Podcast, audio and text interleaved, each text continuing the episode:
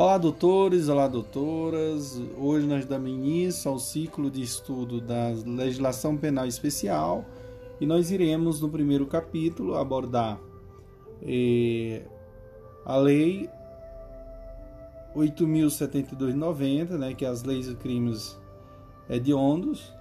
No segundo capítulo, nós iremos estudar o decreto, tá bom? O decreto, lei 3.688 de 41 é, as contravenções penais. No capítulo 3, nós iremos estudar a Lei 11.343 de 2006, né, e a Lei dos Entorpecentes. No capítulo 4, a Lei 10.826 de 2003, Estatuto de Desarmamento. É, no capítulo 5, a Lei 9.200 9.296 de, de 96, que é a interceptação telefônica. No capítulo 6, a Lei 9.455, né, de 97, Lei da Tortura. No capítulo 7, Lei 12.850, é, de 2003, que é a Lei do Crime Organizado. No capítulo 8, a 9000, a Lei 9503 do Código de Trânsito Brasileiro. É, no capítulo capítulo 9, a Lei 11.340, né? Lei Maria da Penha. Capítulo 10, Lei do Abuso de Autoridade, que é a Lei né, 13.869 de 2019. No capítulo 11, nós vamos ver a lei 9.613 de 98, que é a lei de lavagem de dinheiro. No capítulo 12, crime do Estatuto da Criança e do Adolescente, que é, tá certo? Então, os crimes do Estatuto da Criança e do Adolescente. No capítulo 3, a Lei 13.260 de 2016, que é a Lei de Terrorismo. Capítulo 14, Lei 8.078 de 90, né, crime contra o consumidor. No capítulo 15, a Lei 2.200 e não, 2.800 889 de 56, crime de genocídio. No capítulo 16, nós iremos ver a Lei 8.143 de 90, crime contra a ordem tributária, econômica e as relações de consumo. Capítulo 17, a Lei 9.605, crimes ambientais. No capítulo 18, vamos, ler, vamos ver a Lei 8.000, não, 7.492, Sistema Financeiro. Ok, senhores? Sistema financeiro. Então, é, senhores, é um estudo completo da legislação especial. Então, vai ficar bem didático esse material. Então, esperem poder contribuir com a vida de todos vocês. E assim nós iremos fechar um círculo bem bacana. Show, papai? Vamos que vamos. Viva o Prof. André Paulo. Olá, doutores! Olá, doutoras! Aqui é o professor André Paulo. Hoje nós daremos início ao primeiro capítulo, né? É, das leis penais especiais. Então, nesse primeiro capítulo, abordaremos a Lei 8.072 de 90, que fala sobre os crimes hediondos. Né? hediondos. Meus queridos e queridas, para adentrar neste assunto é necessário nós viajarmos no artigo da Constituição Federal, né, o artigo 5 da Constituição Federal de 1988 e inciso 43 deste, ou seja, é, neste artigo ele preconiza que a lei, a lei concede, considerará crimes é, inafiançáveis e, e insuscetíveis de graça ou anistia a prática de tortura, o tráfico ilícito de, de entorpecentes e drogas afins. O terrorismo, né, o terrorismo e os definido como crimes hediondos, por eles respondendo os mandantes, os executores e os que, podendo evitá-los, se omitirem. Ok, senhores e senhoras, vamos, vamos que vamos. Aqui nesse caso, trata-se de um mandado de criminalização, senhores, bem como de um mandado de recrudescimento do tratamento desses crimes pela legislação infraconstitucional. Então, meus queridos e querida, o dispositivo alcança os crimes hediondos e os crimes equiparados a hediondos, né? Os 3T tortura, tráfico de drogas e terrorismo. Os crimes equiparados e hediondos, por estarem previstos na Constituição, senhores, não podem deixar de ter natureza hedionda, o que também ocorre com os delitos arrolados no artigo 1 da Lei 8.072 de 90, é, ok? No entanto, nada impede que o legislador inclua novos crimes ao rol passando a conferir-lhes tratamento hediondo.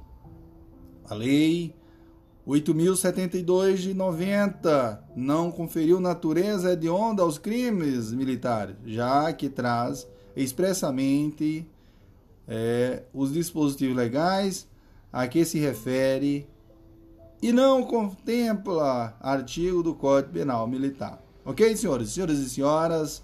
É uma satisfação imensa estar com vocês. Então, nesse primeiro capítulo, é como eu falei, nós iremos abordar, destrinchar toda a lei 8072 de 90, né, que fala sobre os crimes hediondos. Ok, senhores, vamos que vamos. Viva o prof. André Paulo. Show, papai. Então, no, no próximo item, nós iremos falar da vedação a concessão de graça e anistia e assim por diante. Então eu vou destrinchar, irei, irei falar de forma bem dinâmica, bem didática esse material para ficar um material espetacular, para que nós possamos ouvir de forma bem tranquila. É isso daí, prof. Show, papai. Vamos que vamos. Olá, doutores, olá, doutoras. Aqui é o professor André Paulo. Hoje nós iremos já para o primeiro ito, né, que fala sobre a vedação, a concessão, né, de graça e anistia, tá? Então vamos lá, senhoras e senhoras, veja só a vedação aqui penal, né, do decreto-lei número 2848 de 1940. Lá no artigo 107 diz assim: extingue-se a punibilidade. É, inciso 1 e não inciso 2 pela anistia, graça ou indulto. Tá bom? Então, mas o que, que é graça, professor? O que, que é anistia, professor? O que, que é indulto? Assim nós iremos é, abordar essa disposição. Então, meus queridos e queridas, graça. O que, é graça? Causa extintiva da punibilidade, né? Artigo 107, inciso 2 do Código Penal, que tem por objeto crimes comuns. É concedida por decreto presidencial a indivíduo determinado. E por isso também é chamado de indulto individual. A graça é uma espécie de, do gênero indulto. Ok, senhores? Prof, e a anistia? A anistia é também causa extintiva da punibilidade, também preconizado no artigo 107, beleza? Inciso 2 do Código Penal consiste no, no, no esquecimento jurídico da infração penal, extinção dos efeitos penais concedido pelo Congresso Nacional por meio de lei, em regra concedida em relação a crimes políticos, militares e eleitorais. Professor, e o indulto? O que é o indulto? Segundo a Constituição Federal, né, ou mesmo a própria Constituição Federal não faz referência expressa ao indulto, mas faz a vedação, a anistia e a graça. Ao analisar o texto da Lei é, 8.072, senhores, de 1990, verifica-se que ela prevê a vedação à graça, à anistia e ao indulto em relação aos crimes hediondos e equiparados. Tá certo? Então veja só aí, senhores. A Constituição Federal não faz referência expressa ao indulto, mas faz a vedação, mas faz a vedação, a anistia e a graça. Ao analisar o texto da Lei 8072, de 90, verifica-se que ela prevê a vedação à graça, à anistia e ao indulto em relação aos crimes hediondos e equiparados. Ok? Mas aí vem a indagação do professor André Paulo. Qual interpretação deve ser dada? A concessão do indulto também será vedada aos crimes hediondos, embora não haja previsão no texto constitucional? Prevalece o entendimento, senhores, de que a graça deve ser é, interpretada extensivamente no contexto constitucional, já que o indulto é a clemência concedida a um grupo indeterminados de indivíduo, ao passo que a graça é o chamado indulto individual, como dito, indulto como gênero da graça. O Supremo Tribunal Federal, ou melhor, o STF, já se pronunciou sobre a constitucionalidade do artigo 2 da Lei 8072 de 90, de maneira que são vedados a anistia, a graça e o indulto para os crimes hediondos ou equiparados, embora o indulto não esteja expressamente mencionado no texto constitucional. Aqui preconiza o artigo 2: os crimes hediondos, a prática de tortura, o tráfico ilícito de entorpecentes e drogas afins e o terrorismo são insuscetíveis de quê? De anistia, de graça e indulto. Ok, senhores? A comutação de, de pena, senhores, ou melhor, diminuição ou indulto parcial, também é inadmissível nos crimes hediondos e equiparados. Em relação ao crime da tortura, crime equiparado a hediondo, né, artigo é, 1 parágrafo 6 da Lei 9.455 de 1997, também veda a graça e a anistia, nada mencionando expressamente sobre o indulto. O STF entende igualmente que o indulto é vedado à tortura, né? Que o indulto é vedado à tortura, assim como aos demais delitos equiparados. Então, o parágrafo 6 diz: o crime de tortura é inafiançável, insuscetível de graça ou anistia. E assim, em, em, mil, em 2007, a Lei 11.464 de 2007 suprimiu o texto da Lei 8.072 de 90. A proibição da concessão de liberdade provisória sem fiança aos crimes hediondos e equiparados. Isso quer dizer que o indivíduo que pratica o crime hediondo não precisa ficar preso provisoriamente. A ele pode ser concedida a liberdade provisória desde que esteja presente os requisitos para tanto. No entanto, essa liberdade provisória não poderá ser concedida confiança, vez que o, a Constituição lista como inafiançável o racismo, a tortura, o tráfico ilícito de entorpecente e drogas afins, terrorismo, os definidos como crimes hediondos e a ação de grupos armados, civis, civis e militares, contra a ordem constitucional e o Estado democrático. Assim, senhores, podem ser concedida a liberdade provisória sem fiança a crimes hediondos, eventualmente com a imposição de cautelares diversas da prisão, exceto, né, exceto fiança, né, pessoal? Artigo 319 do Código de Processo Penal, né, restando superada a súmula 690 37 do STF. Ok, senhores? Show, papai. Vamos que vamos. No próximo item falaremos né, dos crimes, crimes hediondos, né? Crimes hediondos. Show, papai. Vamos que vamos. Viva o prof. André Paulo. Olá, doutores. Olá, doutoras. Aqui é o professor André Paulo. Hoje nós iremos trabalhar aqui os crimes hediondos. O que, que é isso, professor? Então, meus queridos e queridas, o rol dos crimes hediondos é fechado, taxativo, né? É fechado, ou melhor, é taxativo, né? Está no artigo 1 da Lei 8.072 de 90, não comportando interpretação extensiva, ok? É, meus queridos, o artigo 1 diz assim, desta lei, diz assim: são considerados hediondos os seguintes crimes, todos tipificados no decreto-lei né, número 2848, de 7 de dezembro de 1940. É, Código Penal, né, pessoal? Consumados ou tentados. Primeiro nós vamos ter aqui, senhores e senhoras, o homicídio, né? É. Vamos lembrar aqui, o inciso 1, homicídio está no artigo 121, quando praticado em atividade típica de grupos de extermínio, ainda que cometido por um só agente. O homicídio qualificado, que está no artigo 121, parágrafo 2, inciso a inciso 1, 2, 3, 4, 5, 6, 7 e 8. Ok, senhores? Então não esqueça desse detalhe. Em seguida falaremos, senhores, de cada um deles. Do homicídio simples, do homicídio qualificado, né? E assim por diante. Então vamos né, com os pés no chão. Vamos fazer uma, um, algo bem diferente, viu, senhores?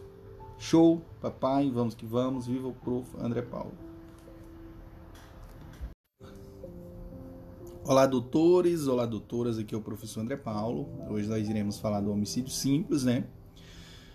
É, senhores e senhoras, o homicídio simples está preconizado no artigo 121, capto do Código Penal. Somente é hediondo em uma única hipótese, senhores e senhoras. Quando, prof? Quando praticado em atividade típica de grupo de extermínio. Não esqueça desse detalhe. Somente é hediondo em uma única hipótese, quando praticado em atividade típica de grupo de extermínio. A vítima de um grupo de extermínio não é escolhido por ser pessoa A ou B, mas sim por ser portadora de, de certa característica que causa repúdio ao grupo infrator, formado por justiceiros, os quais entendem estar fazendo justiça com as próprias mãos, à margem da atuação estatal. Assim, basta que seja caracterizado por uma impessoalidade na escolha da vítima. Exemplo: matar alguém que pertença a determinada classe social que seja homossexual, por exemplo. Além disso, basta que o crime de, homicídio tenha sido exercido em atividade típica de grupo de extermínio. Não é necessário que o agente faça parte de algum grupo de extermínio. Se houver efetivamente um grupo de, de extermínio, aplica-se a causa do aumento né, de um terço ao crime de homicídio, do artigo 121, parágrafo 6 do Código Penal. A pena é aumentada de um terço até a metade, se o crime for praticado por milícia privada, sob o pretexto de prestação de serviços de segurança ou por grupo de extermínio. Ok, senhores? A dica do prof. André Paulo. Não esqueça desses detalhes, senhores. Show e vamos que vamos. Viva o curso F Jurídico e o prof. André Paulo. Olá, aqui é o professor André Paulo. Hoje nós iremos falar do homicídio qualificado, né? Privilegiado, né? Ou híbrido, né, senhores? Senhoras e senhoras, não esqueça desses detalhes. Tá bom? Então vamos lá, senhores e senhoras, essa figura híbrida somente é possível, né? Somente é possível se a qualificadora for objetiva. Exemplo: o pai mata o estuprador da filha. Motivo de relevante valor moral, usando fogo, né? Qualificadora de natureza objetiva. Nesse caso, há precedentes do Superior Tribunal de Justiça afastando a, ed a hediondez. Certo, pessoal? Então, o homicídio qualificado, privilegiado, pessoal, que a gente diz o híbrido, essa figura híbrida somente é possível se a qualificadora for objetiva. Exemplo: pai que mata o estuprador da filha. Motivo de relevante valor moral. Usando fogo, qualificadora de natureza o que? Objetivo. Nesse caso, há precedente, viu, pessoal? Cuidado, do Superior Tribunal de Justiça afastando a hediondez. Bom, mas nós iremos discutir mais na frente. Tá ok? Show. No próximo falaremos aqui da lesão corporal dolosa de natureza gravíssima, gravíssima e a lesão corporal seguida de morte. Ok, senhores? Show. E assim iremos a nossa vitória. Olá, doutores, olá, doutoras. Aqui é o professor André Paulo. Hoje nós iremos falar da lesão corporal dolosa, né, de natureza gravíssima, né, preconizada no artigo 129, parágrafo 2, e a lesão corporal seguida de morte, artigo 129, parágrafo 3. OK? Então, quando praticadas contra a autoridade ou agente descrito no artigo 142 e artigo 144 da Constituição Federal, integrantes do sistema prisional e da Força Nacional de Segurança Pública, no exercício da função ou em decorrência dela ou contra seu cônjuge, companheiro ou parente consanguíneo, até terceiro grau, em razão dessa condição, tá? Então não esqueça desse detalhe. Então, quando praticada contra autoridade ou agente descrito no artigo 142 e 144 da Constituição Federal, integrante do Sistema Nacional, do Sistema Prisional e da Força Nacional de Segurança, é, no exercício da função ou em decorrência dela, ou contra seu cônjuge, companheiro ou parente consanguíneo até terceiro grau, em razão dessa condição. O que, que diz o Código Penal, senhores? O artigo 129 diz: ofender a integridade, ofender a integridade corporal ou a saúde de outrem, pena de detenção de três meses a um ano. O parágrafo 2 diz: se resulta, inciso 1, incapacidade permanente para o trabalho, inciso 2, enfermidade, enfermidade incurável, inciso 3, perda ou inutilidade do membro, é, perda ou inutilização do membro, sentido ou função. Inciso 4, deformidade permanente. Inciso 6, é 5, abor, aborto, pena de reclusão de 2 a 8 anos. Meus queridos, o parágrafo terceiro diz: se resulta morte e as circunstâncias evidenciam que o agente não quis o resultado, nem assumiu o risco de produzi-lo, a pena de reclusão de 4 a 12 anos. A Constituição Federal de 88 preconiza no seu artigo 142 que as Forças Armadas, constituída pela Marinha, pelo Exército e pela Aeronáutica são instituições nacionais permanentes e regulares, organizadas com base na hierarquia e na disciplina, sob a autoridade suprema do presidente da República, e destinam-se à defesa da pátria, à garantia dos poderes constitucionais e por iniciativa de qualquer destes, da lei e da ordem. O artigo 144 da Constituição também, ou seja, da Constituição de 88, também diz: a segurança pública, dever do Estado, direito e responsabilidade de todos, exercida para a preservação da ordem pública e da incolumidade, incolumidade das pessoas e do patrimônio através dos seguintes órgãos: Polícia, inciso 1, Polícia Federal, inciso 2, Polícia Rodoviária Federal, inciso 3, Polícia Ferroviária Federal, inciso 4, Polícia Civil, inciso 5, Polícias Militares e Corpos de Bombeiros Militares. OK? Observe que aqui há uma norma penal em branca de fundo constitucional, já que se deve recorrer aos artigos 142 e 144 da Constituição Federal para contemplar, ou melhor, para completar o sentido dessa disposição legal.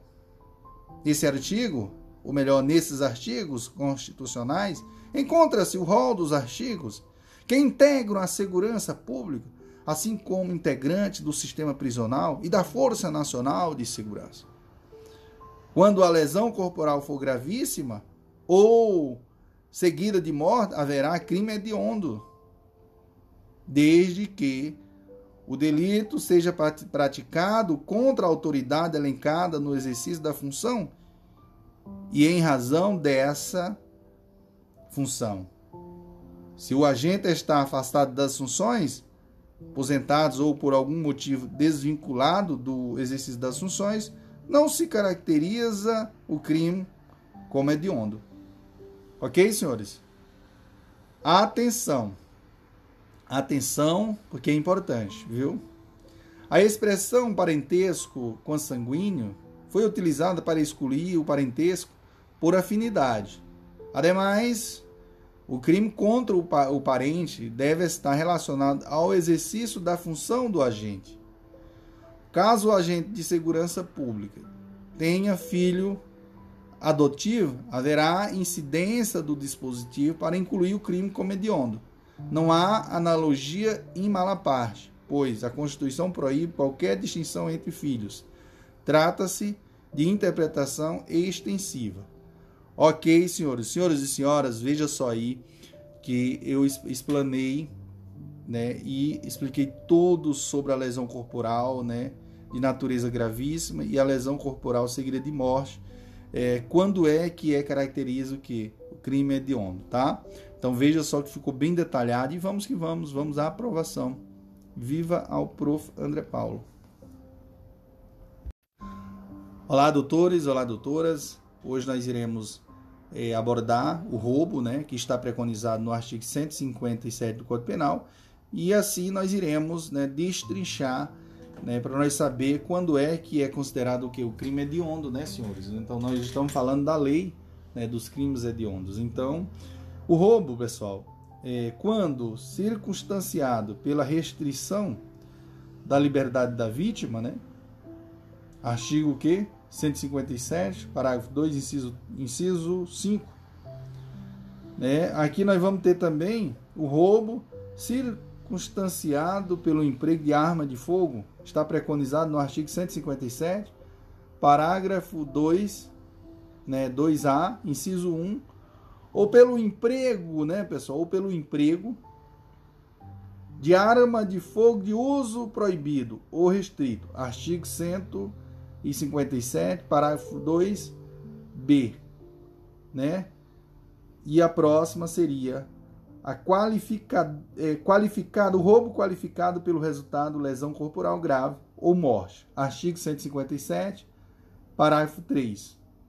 Então veja só que as alterações foram promovidas pelo pacote anticrime da Lei 13.964 de 2019. Antes, apenas o latrocínio era considerado hediondo. Então agora todos esses aqui, pessoal, é considerado o que? Hediondo. Então só lembrar, roubo é, circunstanciado pela restrição da liberdade da vítima. É, se, é, outro, roubo circunstanciado pelo emprego de arma de fogo ou pelo emprego de arma de fogo de uso proibido ou restrito. E também o roubo qualificado pelo resultado de lesão corporal grave ou morte. Lembrando que as alterações as alterações foram promovidas pelo pacote anticrime da Lei 13.964 de 2019, tá? Antes apenas o latrocínio. Roubo com morte era considerado que hediondo. Então, senhores, atenta aí a esses detalhes, senhores. Show, papai, vamos que vamos. Viva o prof. André Paulo. Olá, aqui é o professor André Paulo. Hoje nós iremos abordar a extorsão, né, que está preconizado no artigo 158 do Código Penal. Né? Então, senhores e senhoras, a extorsão qualificada pela restrição da liberdade da vítima, ocorrência de lesão corporal ou morte, né, de acordo com o artigo 158, parágrafo 3 antes do pacote anticrime, da Lei 3.964 de 2019, a Lei dos Crimes, dos crimes Hediondos fazia referência ao parágrafo 2 do artigo 158 do Código Penal. Com a alteração, passou a fazer referência ao, ao parágrafo 3. Ok, senhores? Ao parágrafo 3.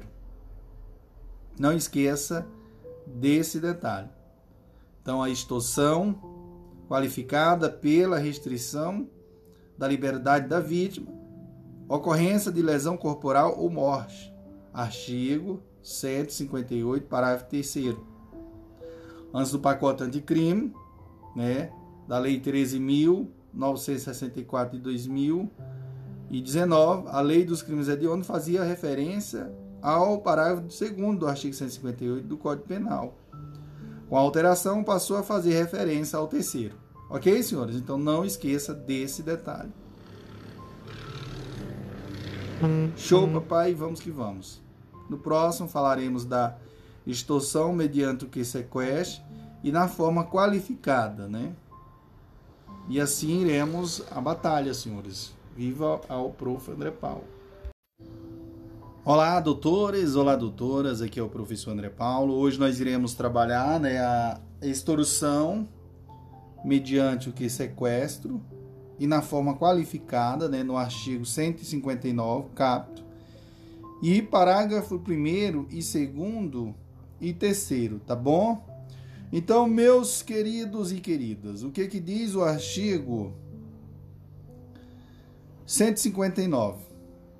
O artigo 159 diz assim: sequestrar a pessoa com o fim de obter para si ou para outrem qualquer vantagem, como condição ou preço do resgate.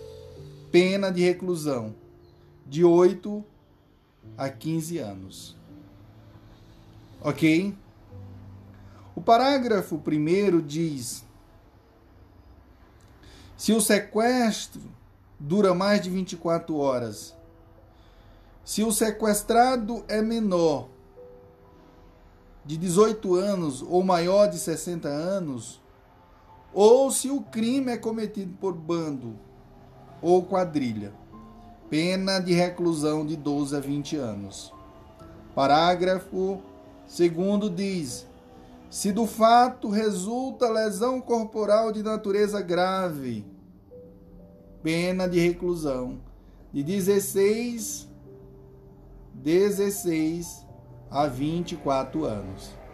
Parágrafo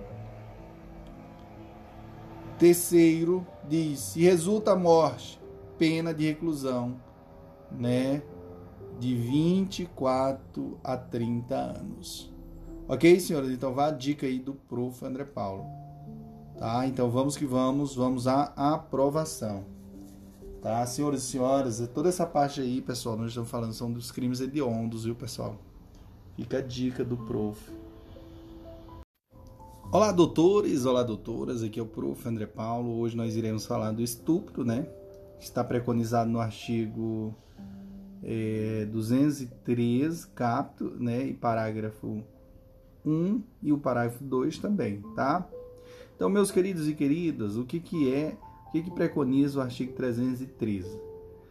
Ele diz assim: constranger alguém mediante violência ou grave ameaça a ter conjunção carnal ou a praticar ou permitir que com ele se pratique outro ato libidinoso pena de reclusão de 6 a 10 anos. Parágrafo 1 diz: se da conduta resulta lesão corporal de natureza grave, ou se a vítima é menor de 18 anos ou maior de 14 anos. Pena de reclusão de 8 a 12 anos. Parágrafo é segundo, se da conduta resulta morte, pena de reclusão de 12 a 30 anos. OK, senhores? Então muito cuidado, porque essa parte também está dentro, né, dos crimes hediondos, tá, pessoal? E assim nós iremos, né, fazendo um estudo bem sucinto, bem detalhado, né, senhores? Posteriormente falarei do estupro de vulnerável, tá? Show papai, vivo prof André Paulo. Olá doutores, olá doutoras, aqui é o prof André Paulo. Hoje nós iremos falar do estupro vulnerável, né, que está preconizado no artigo 217A, capto, e parágrafo 1 2 e o parágrafo também 3 e 4, tá? Lembrando que esse artigo 217A diz: ter conjunção carnal ou praticar ato ou praticar outro ato libidinoso com menor de 14 anos, pena de reclusão de 8 a 15 anos. Parágrafo 1 diz: incorre na mesma pena quem pratica ações descritas no capto com alguém que por enfermidade ou deficiência mental, não tenha o necessário discernimento para a prática do ato, ou que, por qualquer outra causa, não pode oferecer resistência. Parágrafo 3 diz: se da conduta resulta lesão corporal de natureza grave, pena de reclusão de 10 a 20 anos. Parágrafo 4. Se da conduta resulta morte, pena de reclusão de 12 a 30 anos. E o parágrafo Quinto diz: as penas previstas no CAP nos é, parágrafo 1, 3 e 4 desse artigo aplica-se independentemente do, consent, do consentimento da vítima, né? Ou de ela ter mantido relações sexuais anteriormente ao crime. Beleza?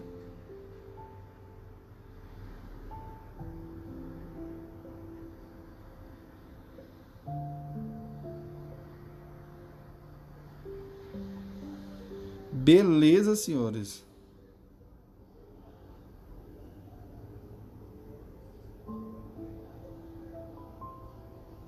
Show, papai, vamos que vamos. No próximo já iremos para o item que fala sobre a epidemia com resultado morte, viu, pessoal? Show, viva o prof. André Paulo. Olá, doutores, olá, doutoras, aqui é o professor André Paulo. Hoje nós iremos falar da epidemia com resultado morte, né? Está preconizado no artigo 267, parágrafo 1 tá? Que diz assim: Artigo 267. Causar epidemia mediante a propagação de germes patogênicos, pena de reclusão de 10 a 15 anos. Parágrafo 1 Se do fato resulta morte, a pena é aplicada em dobro. E, meus queridos e queridas, epidemia, o que, que é epidemia, professor André Paulo?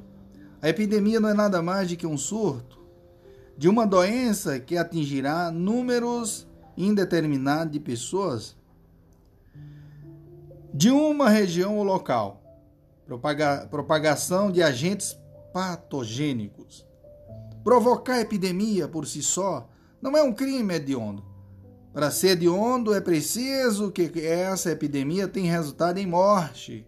Além disso, a provocação da epidemia deve ser dolosa. Não tem natureza hedionda a epidemia culposa com resultado morte. Artigo 267, parágrafo 2 do Código Penal. Ok, senhores? Vá a dica do prof. André Paulo. Show, papai. Vamos que vamos. E viva ao Prof. André Paulo. Olá, doutores. Olá, doutoras. Aqui é o Prof. André Paulo.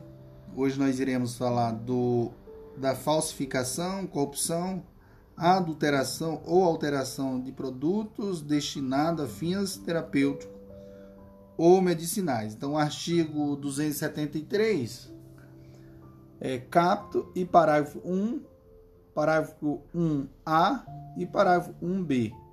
com a redação dada pela Lei 9.677 de 1998. Então, meus queridos e queridas, o que, que preconiza o artigo 273? Falsificar, corromper, né? né? Corromper, a, adulterar ou alterar produto destinado a fins terapêuticos ou medicinais. Pena de reclusão de 10 a 15 anos e multa. Parágrafo 1 diz: Nas mesmas penas incorre quem importa, vende, expõe à venda, tem em depósito, para vender ou de qualquer, de qualquer forma, distribui ou entrega a consumo o produto falsificado, corrompido, adulterado ou alterado. Ok? Parágrafo 1A. Inclui-se entre os produtos a que se refere este artigo os medicamentos, as matérias-primas, os insumos farmacêuticos, os cosméticos, os saneamentos, é, os saneantes e os de uso em diagnóstico. Parágrafo 1b. Está sujeito às penas deste artigo quem pratica as ações previstas no parágrafo 1 em relação a produtos em qualquer das seguintes condições. Inciso 1, sem registro, quando exigível, no órgão de vigilância sanitária competente. Inciso 2, em desacordo com a fórmula constante do registro previsto no inciso, anterior. Inciso 3, sem as características de, de, de identidade e qualidade admitida para sua comercialização. Inciso 4, com redução de seu valor terapêutico ou de sua atividade. Inciso 5, de, de procedência ignorada. Inciso 6, adquiridos de estabelecimento sem licença da autoridade sanitária competente. Ok, senhor? Senhoras e senhores, a Corte Especial né, do STJ declarou a inconstitucionalidade do preceito secundário do artigo 273 do Código Penal. Na oportunidade, né, reconheceu-se que as penas culminadas no disposto a partir da vigência da Lei 9.677 de 1900 e 88 eram manifesta, manifestamente desproporcionais, optando pela aplicação das penas combinadas no artigo 33 da Lei de Drogas. Ok, senhores? Ok? Lei de Drogas. Show, papai, vamos que vamos. Viva o prof. André Paulo. Olá, doutores, olá, doutoras. Aqui é o prof. André Paulo. Hoje nós iremos falar do favorecimento da prostituição ou de outra forma de exploração sexual, né, de crianças ou adolescentes, ou de vulnerável, né? Isso está preconizado no artigo 218b, cap e parágrafo 1 e 2. Então veja só, senhores, o artigo 218b diz submeter induzir, atrair à prostituição ou outra forma de exploração sexual alguém menor de 18 anos ou que por enfermidade ou deficiência mental não tem o necessário discernimento para a prática do ato, facilitá-la, impedir ou dificultar que que ou dificultar que a abandone pena de reclusão de 4 a 10 anos. Parágrafo 1 diz: se o crime é praticado com o fim de obter vantagem econômica, aplica-se também a multa. Incorre nas mesmas penas. Inciso 1. Quem pratica conjunção carnal ou outro ato libidinoso com alguém menor de 18 anos e maior de 14 anos na situação descrita no caput desse artigo. Parágrafo 2, aliás, inciso 2 diz: o proprietário, o gerente ou responsável pelo local em que se verifiquem as práticas referidas no caput desse artigo. Beleza, senhores e senhoras? Isso aí, senhores. Show, papai. Vamos que vamos. Vamos à aprovação. Olá, doutores, olá, doutoras. Aqui é o professor André Paulo. Hoje nós iremos falar do furto qualificado pelo emprego né, de explosivo ou de artefato análogo que cause perigo comum. Artigo 155, é, parágrafo 4 A. Tá? Então, senhoras e senhoras, o inciso nono foi incluído à Lei dos Crimes Hediondos pelo pacote anticrime da Lei 3.964 de 2019. Exemplo: a explosão de caixa eletrônica para a subtração de valores. Beleza? Então o artigo 1 diz, o artigo 1 parágrafo único diz: considera-se também hediondos, tentados ou consumados. Inciso 1, crimes de genocídio previsto no artigo 1 segundo e terceiro da Lei 2889, de 1 de outubro de 1956. Inciso é, 2. Pessoal, também é considerado, ó, considera também que é de onde? Crime de posse ou porte ilegal de arma de fogo de uso proibido, previsto no artigo 16 da Lei número 10.826, de 26 de dezembro de 2003. Também, pessoal, inciso 3, crime de comércio ilegal de arma de fogo, previsto no artigo 17 da Lei 10.826, de 22 de dezembro de 2003. Inciso é, 4. O crime de tráfico internacional de arma de fogo acessório ou munição, previsto no artigo 18 da Lei número 10.826, de 20, 22 de dezembro de 2003. Inciso 5. O crime de organização criminosa, quando direcionado à prática de crime hediondo ou equiparado. Beleza? O parágrafo único foi alterado pelo pacote anticrime da Lei 13.000 964 de 2009. Antes, apenas constava como hediondo, fora do Código Penal, o genocídio e a posse ou porte ilegal de arma de fogo de uso restrito. Agora, além do genocídio, três crimes do Estatuto do Desarmamento né, são hediondos: posse ou porte ilegal de arma de fogo de uso proibido, né, comércio ilegal e o tráfico internacional. Além disso, o pacote anticrime incluiu como hediondo, hediondo um crime contra a paz pública, ou seja, organização criminosa, quando direcionada à prática de delito hediondo ou equiparado. Ok, senhores? Então vamos que vamos. Viva o prof. André Paulo.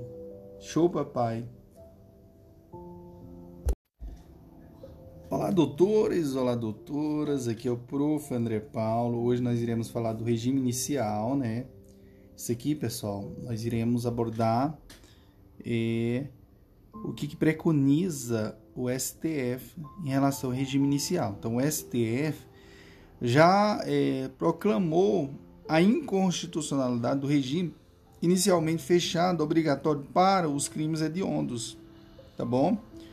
Isso está preconizado aqui no artigo no parágrafo 1 do artigo 2. Assim, o magistrado pode fixar, se a pena permitir, um regime diverso do fechado para o, início do cumprimento da pena.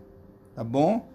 Então, muito cuidado em relação a essa parte, porque o STF já proclamou a inconstitucionalidade do regime inicialmente fechado, obrigatório para os crimes hediondos. Isso previsto no parágrafo 1 do artigo 2 tá? Então, o magistrado pode fixar se a pena permitir um regime diverso do fechado para o início do cumprimento da pena. Cuidado. Vamos ver aqui a leitura do artigo 2 que diz assim, ó, os crimes hediondos, é, artigo 2, os crimes hediondos, a prática da tortura, o tráfico ilícito de entorpecente e drogas afins e o terrorismo são insuscetíveis de Inciso 1, anistia, graça e indulto. Inciso 2, fiança. Parágrafo 1 diz: a pena, por, é, a pena por crime previsto neste artigo será cumprida inicialmente em regime fechado. Tá? A pena por crime previsto nesse artigo será cumprida inicialmente em regime fechado. Mas o que, que diz a súmula 718 do STF? A opinião do julgador sobre a gravidade em abstrato do crime não constitui motivo idôneo para a imposição do regime mais severo do que o permitido segundo a pena aplicada. Beleza? Show, papai, vamos que vamos. É isso mesmo, prof.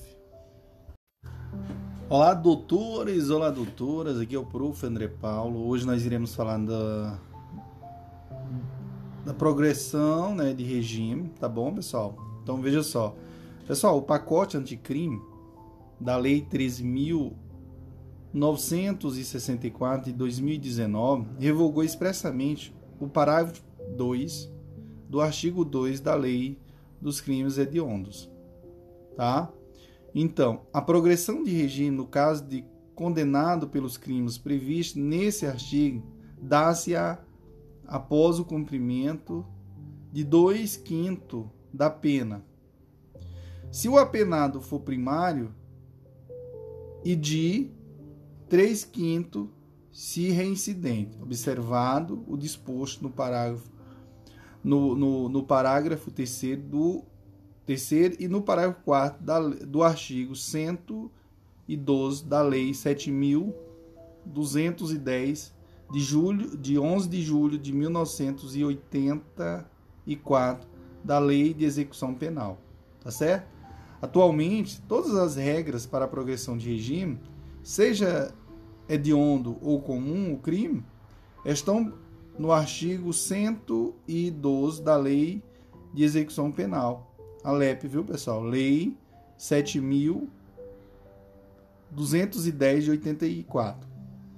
Vamos fazer aqui a leitura do artigo que diz assim, ó. É, o artigo 12 diz assim dessa lei. Artigo 112, aliás. A pena privativa de liberdade será executada em forma progressiva com a transferência para o regime menos rigoroso, a ser determinado pelo juiz, quando o preso tiver cumprido ao menos. Inciso 1. 16% da pena, se o apenado for primário e o, e o crime tiver sido cometido é, sem violência à pessoa ou grave ameaça. Inciso 2. 20% da pena se o apenado for reincidente em crime cometido sem violência à pessoa ou grave ameaça. Ciso 3. 25% da pena se o apenado for primário e o crime tiver sido cometido com violência à pessoa ou grave ameaça. Inciso 4. 30% da pena se o, se o apenado for reincidente em crime cometido com violência à pessoa ou grave ameaça. Inciso 5.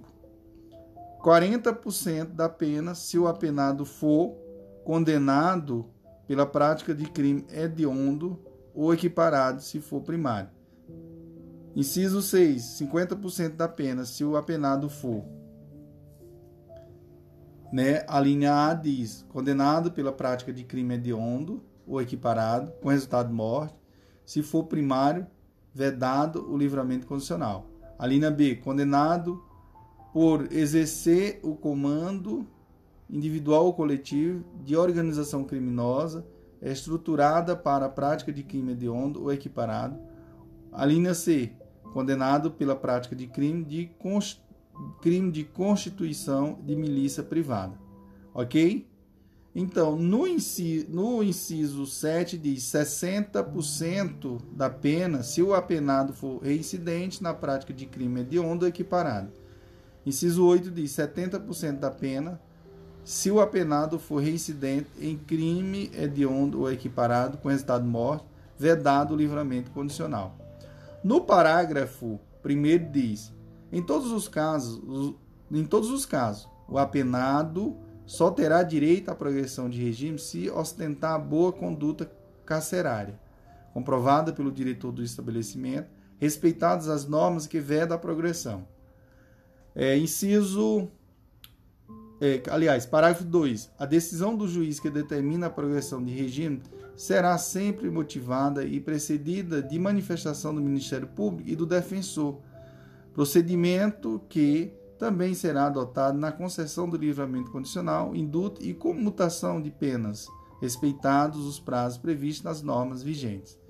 No parágrafo terceiro diz: no caso de mulher gestante ou que for mãe ou responsável por crianças ou pessoas com deficiência, os requisitos para a progressão de regime são cumulativamente. Inciso 1. Não ter cometido crime com violência ou grave ameaça à pessoa. Inciso 2. Não ter cometido crime contra seu filho ou dependente. Inciso 3. Ter cumprido a, ao menos um oitavo da pena no regime anterior. Inciso 4. Se primário, ser primário e ter bom comportamento carcerário é, comprovado pelo diretor do estabelecimento. Inciso 5. Não ter integrado organização criminosa. Beleza? É, parágrafo 4 diz: o, é, o cometimento de novos crimes dolosos ou falta grave implicará a revogação do benefício previsto no parágrafo 3 desse artigo. O parágrafo Quinto diz: não se considera hediondo ou equiparado para fins desse artigo o crime de tráfico de drogas previsto no, no parágrafo 4 do artigo 33 da Lei 11.343, de 23 de agosto de 2006. Parágrafo 6. O cometimento de falta grave durante a execução da pena privativa de liberdade interrompe o prazo para obtenção de progressão no regime de cumprimento da pena caso em que o, re, em que o, rei, o reinicio, o reinicio da, da contagem do, do requisito objetivo terá como base a pena remanescente. É isso aí, prof. Então finalizamos aqui é, essa partezinha aqui com chave de ouro. Então no próximo falaremos da prisão temporária e assim por diante, senhores. Viva o curso Enfo Jurídico e o prof. André Paulo. Olá, doutores, olá, doutoras. Agora sim começaremos a falar da prisão temporária, né? De acordo com esta lei. Então, meus queridos e queridas, a prisão temporária, né? O que, que, é isso? Então, o prazo da, da prisão temporária é de 30 dias mais 30 dias, ou seja, prorrogado, né, pessoal? Ó, 30, você pode prorrogar mais 30 dias, tá? Em relação aos crimes hediondos, né, pessoal?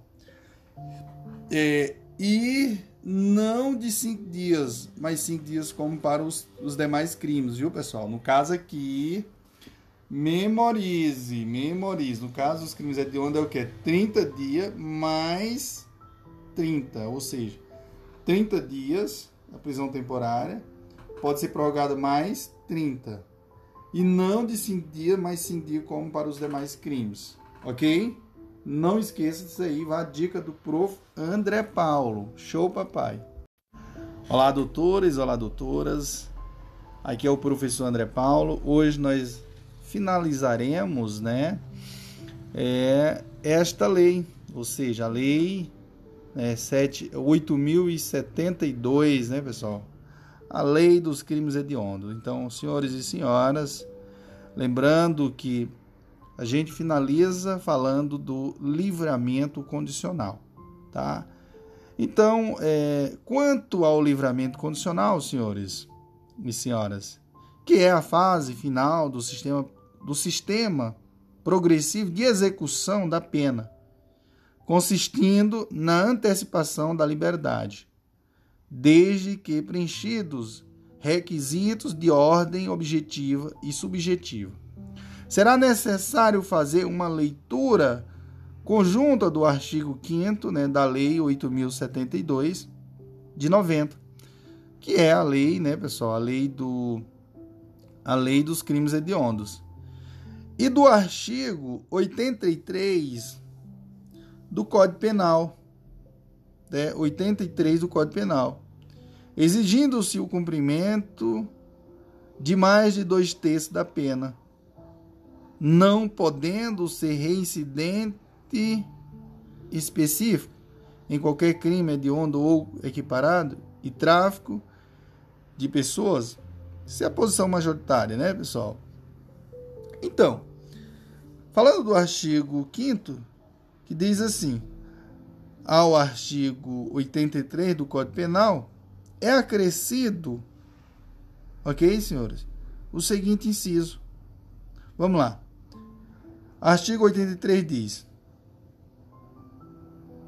o juiz poderá conceder livramento condicional ao condenado a pena privativa de liberdade igual ou superior a dois anos, desde que, inciso 5, cumpridos mais de dois terços da pena, nos casos de condenação por crime hediondos, né, prática de tortura, tráfico ilícito de entorpecente e droga afins tráfico de pessoas e terrorismo, se o apenado não for reincidente específico em crime dessa natureza. Ademais, o pacote anticrime da Lei 13.964 é, de 2019 alterou o homicídio 3, é, o inciso 3, alterou o inciso 3 do artigo 83 do Código Penal, que diz respeito aos requisitos subjetivos. Vamos lá. O que, que diz? O artigo 83. O juiz poderá conceder livramento condicional ao condenado a pena privativa de liberdade igual ou superior a dois anos, desde que. Bora lá. Inciso 3. Comprovado. A linha A. Bom comportamento durante a execução da pena. A linha B. Não, não cometimento de falta grave nos últimos 12 meses. A linha C, bom desempenho no, no trabalho que lhe for atribuído. E a linha D, aptidão para, para prover a própria subsistência mediante trabalho honesto. Ok, senhores? Senhores, finalizamos com chave de ouro. Prof. André Paulo, né, que agradecer a Deus né, por esse momento de muita glória, de muita concentração, de muito empenho. Pensa, isso aqui eu quero contribuir com todos vocês, eu tenho plena convicção que isso aqui vai ajudar muita gente, né? Muita gente que não tem condição às vezes de pagar um cursinho e, e que precisa de uma orientação. E esses podcasts do professor André Paulo, ele é para todos vocês, né, que estão nessa batalha, igual o professor André Paulo, né? O prof tá aí nessa batalha aí, tá? De olho aí nas promotorias, de olho na, na, na na magistratura, enfim. Acho que o meu objetivo e o meu meus sonhos está nas mãos do Senhor Jesus Cristo. Eu acho que isso é o nosso propósito, isso eu acho que isso é, a gente tem que entregar tudo na, nas mãos de Deus. E show, papai, sem mais delongas, fique em paz, que Deus abençoe todo mundo e que Deus ilumine a mente de todos aqueles que escuta os podcasts e compartilhe os podcasts do professor André Paulo. Show, papai, vamos que vamos. Olá, doutores, olá, doutoras, aqui é o professor André Paulo. Hoje nós iremos ao capítulo 2 né, do Decreto-Lei 3.688 de 41. Esse decreto ele dispõe sobre as contravenções penais.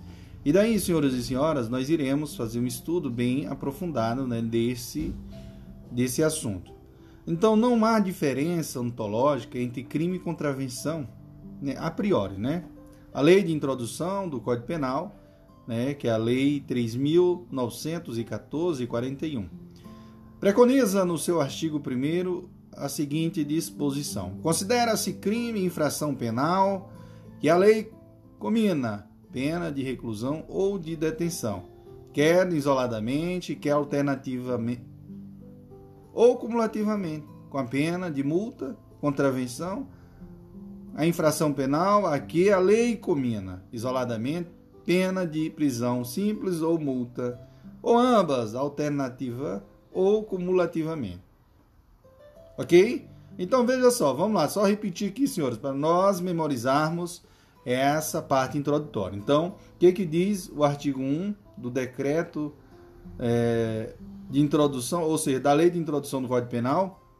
O artigo 1 diz assim: considera-se crime a infração penal que a lei comina pena de reclusão ou de detenção, quer isoladamente, quer alternativa ou cumulativamente com a pena de multa. Contravenção, né? Pena de multa. Aí, contravenção, a infração penal a que a lei comina, isoladamente, pena de pena de prisão simples ou de multa, ou ambas, alternativa ou cumulativamente. A posteriori, ou seja, após a opção do legislador, dizendo que a conduta é, é, é, é criminosa ou contravenção ou contravencional, surge várias diferenças. E daí nós falaremos, senhores e senhoras, de cada uma delas, ok? Vá a dica do prof. André Paulo. Olá, doutores, olá, doutoras, aqui é o prof. André Paulo, né, dando continuidade ao decreto né, que dispõe sobre as contravenções penais e é, falando já do, do, da ação penal, né, é o primeiro item né, no qual, após a introdução, nós falaremos né, o que, que é a ação penal, como eu falei para vocês. Né, é, a ação penal nós iremos analisar aqui, de acordo com esse decreto, o crime, né? Que é, pode ser ação penal, pode ser pública ou privada, né? O artigo 100 do Código Penal preconiza isso, que diz assim, ó, o artigo 100, ó, a ação penal é pública, salvo quando a lei expressamente a declara privada, ou melhor, privativa do ofendido. Então, isso aqui do Código Penal, viu, senhores? Então, vamos lembrar, a ação penal é pública, salvo quando a lei expressamente a declara privativa do ofendido. A contravenção a contravenção, pessoal, penal, ela pode ser pública e incondicionada. Vamos analisar aqui o, o artigo 17 das contravenções penais da lei, né, das contravenções penais. Então, o que que diz o artigo 17? A ação penal é pública, devendo, ó, a ação penal é pública, devendo a autoridade proceder de ofício. OK? Então, a contravenção penal ela é incondicionada, incondicionada, de acordo com o artigo 17 da Lei das Contravenções Penais. Então, o artigo 17 diz: a ação penal é, é pública, devendo a autoridade proceder de ofício, ok? Então, vá a dica do professor André Paulo. Então, como eu falei para vocês, nós iremos falar por sequência, viu, pessoal? Justamente para nós fazer um material assim bem didático, bem dinâmico, que nós possamos, ó, arrebentar na prova. Show, papai. Vamos que vamos, prof. Olá, doutores, olá, doutoras. Aqui é o prof. André Paulo. Nós iremos agora falar das competências, né? Lembrando que nós estamos falando aqui das contravenções penais, né? Decreto-Lei é, 3.688-41. Falamos da ação penal, falamos que agora iremos falar aqui da competência. Meus senhores e senhoras, o crime é, ele pode, vamos lá, pode ser da competente da Justiça Estadual ou Federal. Contravenção. Ainda que atinja bens, serviços e interesses da União, a competência será da Justiça Estadual.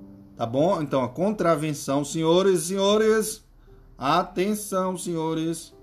Contravenção, ainda que, que atinja bens, serviços ou interesses da União, a competência para a a competência será da Justiça Estadual. Onde é que está preconizado, professor André Paulo? Artigo 109, inciso 4 da Constituição, marra súmula 38 do STJ. Prof! Show, papai. Isso aí, senhores. Posteriormente fala, falaremos da tentativa. E vamos que vamos, senhores. Olá, doutores! Olá, doutoras! Aqui é o Prof. André Paulo. Hoje nós iremos falar da tentativa, tá? Então, meus queridos e queridas, o crime, né, em regra, é punível, com certeza. Artigo 14, parágrafo único do Código Penal. É preciso lembrar que há, um, há crimes que não admitem tentativa. Mas quando for possível a tentativa, no caso do crime, será punível. No caso das contravenção, ou melhor, no caso de contravenção, não será o que punível. Ok, senhores? Então, atente aí ao palavreado do professor, à disposição que o professor preconiza. Então, o crime, em regra, é punível, de acordo com o artigo 14, parágrafo único do Código Penal. É preciso lembrar que há crime que não admite tentativa, Mas quando for punível, quando for possível a tentativa no caso de crime, será punível. No caso de contravenção, não será punível.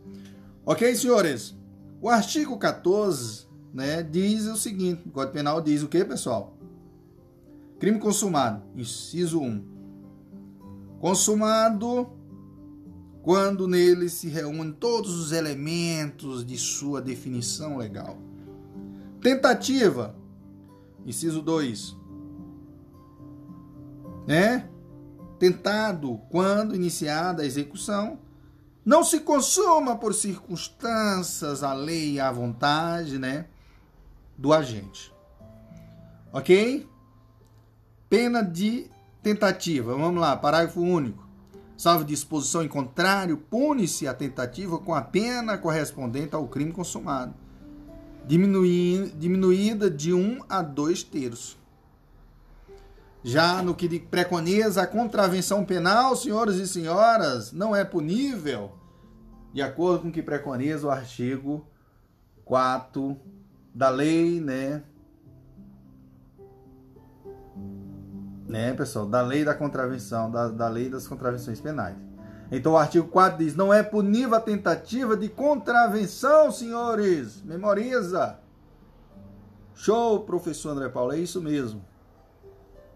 Vamos que vamos. Vamos à aprovação. Glória a Deus. Olá, aqui é o professor André Paulo. Hoje nós iremos falar da extraterritorialidade, né? Meus queridos e queridas, não esqueça que nós estamos falando de quem? Das contravenções penais. Então, por isso que eu estou falando de todos esses temas, porque envolve tudo, viu, senhores? Né? Então, vamos lá. Senhores, a extraterritorialidade. Crime possível, né? Crime possível, que nós vamos lembrar que nós temos o que é, é, o artigo 7 do Código Penal, que fica assim, que diz assim, senhores, o artigo 7 do Código Penal diz: fica sujeita à lei brasileira, embora cometida no estrangeiro, os crimes, a linha A, contra a vida ou liberdade do presidente da República. A linha B, contra o patrimônio ou a fé pública da União, do Distrito Federal, do esta de Estado, de territórios, de municípios, de empresa pública, sociedade de economia mista, autarquia ou fundação instituída pelo poder público. A linha C, contra a administração pública por quem está a seu serviço. A linha D, de genocídio, quando o agente for brasileiro ou domiciliado no Brasil. É, os crimes, inciso 2, os crimes, a linha A, que por tratado ou convenção o Brasil se obrigou a reprimir. A linha B diz, praticado por brasileiro. A linha C, praticado em, em aeronaves ou embarcações brasileiras, é, mercantes ou de propriedade privada, quando é em território estrangeiro e aí não seja julgado. Ok? E aí não seja julgado. Contravenção, senhores. Lei brasileira, lei brasileira não alcança contravenções ocorridas no exterior. Lembra desse detalhe, senhores. Artigo 2 da Lei das Contravenções diz: a lei brasileira só é aplicável à contravenção praticada no território nacional. OK? A dica do professor André Paulo. A lei brasileira não alcança contravenções ocorridas no exterior. Ok? Ok, professor. Show, papai. Vamos que vamos. Viva o prof. André Paulo, né? Olá, doutores! Olá, doutoras! Aqui é o professor André Paulo. Que satisfação, né, senhores? Falar das leis, né, da lei das contravenções penais, né? E hoje nós iremos falar sobre a pena privativa de liberdade. Então vamos analisar aqui, senhores e senhoras. Crime, né? Na pena privativa nós vamos ter o cidadão cometeu o crime, então ele não pode ser a pena de reclusão ou detenção, né? Não é verdade? Então o que é que diz o artigo 33 do Código Penal? A pena de reclusão deve ser cumprida em regime fechado, semiaberto ou aberto. Então a pena de reclusão, reclusão, senhores, deve ser cumprida em regime fechado, semiaberto ou aberto. A de detenção, detenção em regime semiaberto ou aberto, salvo necessidade de transferência a regime fechado, ok?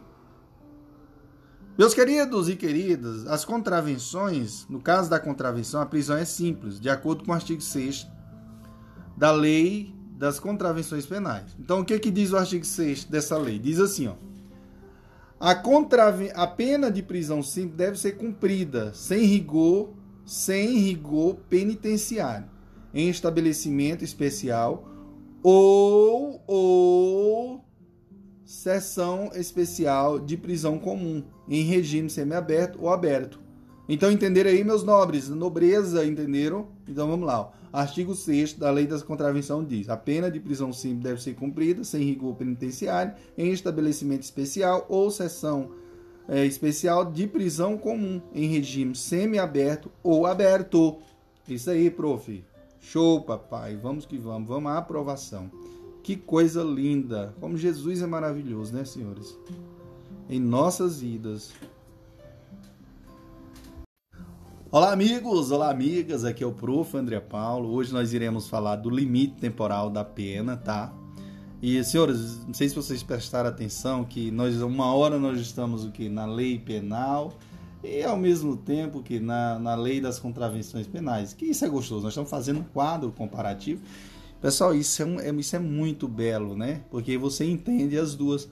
Na é verdade, então, é, o limite temporal da pena. De acordo com o Código Penal, né?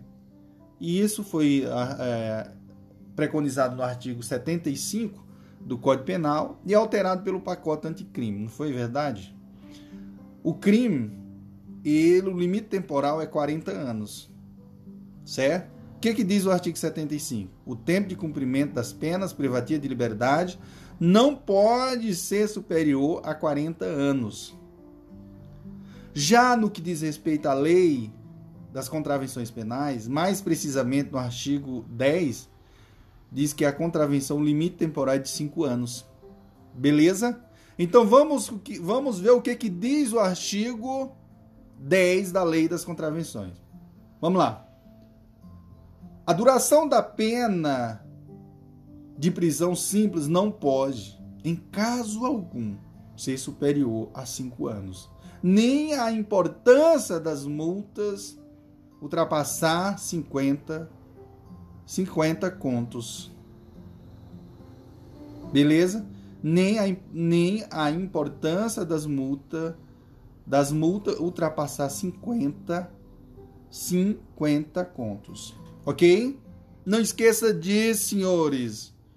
Contravenção penal, limite temporal de pena, 5 anos. Preconizada onde? Artigo 10 da Lei da Contravenção. A duração da pena, da, da, prisão, da pena de prisão simples não pode, em caso algum, ser superior a 5 anos, nem a importância das multas ultrapassar 50 conto. Já no caso do limite temporal da pena nos crimes, de acordo com o decreto, de, de acordo com o Código Penal, artigo 75 é alterada pelo pacote anticrime, é 40, o limite temporal é 40 anos. Então, o que, que diz o artigo 75?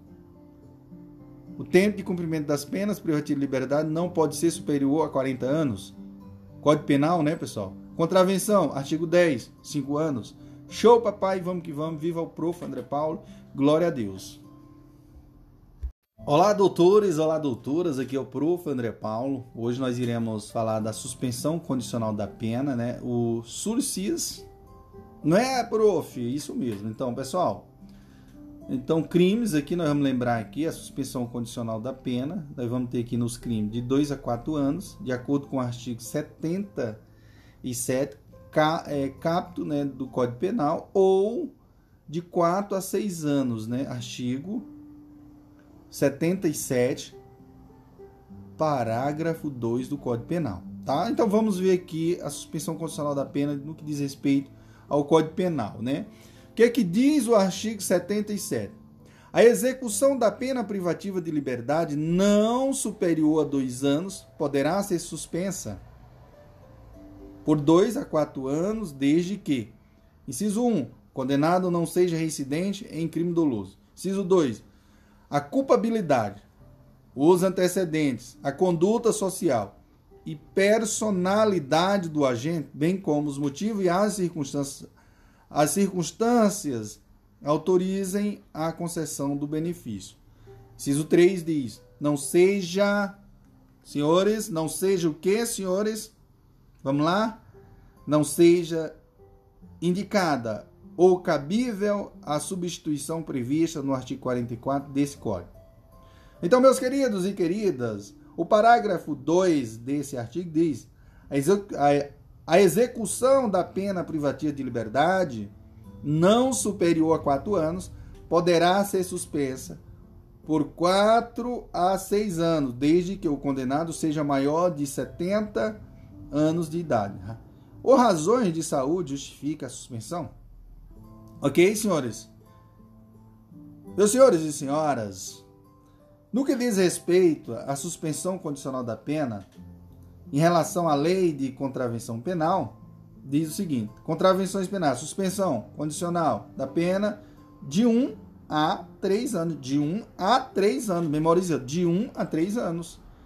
Tá? Artigo 11 da Lei de Contravenções Penais. Então vamos, vamos ler a disposição desse artigo que diz assim: ó.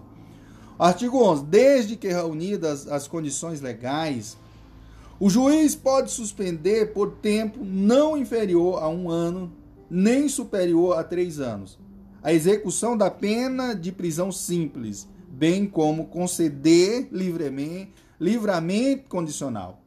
Então, meus queridos e queridas, veja que, desde que reunidas as condições legais, veja só aí o que, que diz esse artigo, como é lindo esse artigo. O juiz pode suspender por tempo não inferior a um ano, nem superior a três anos.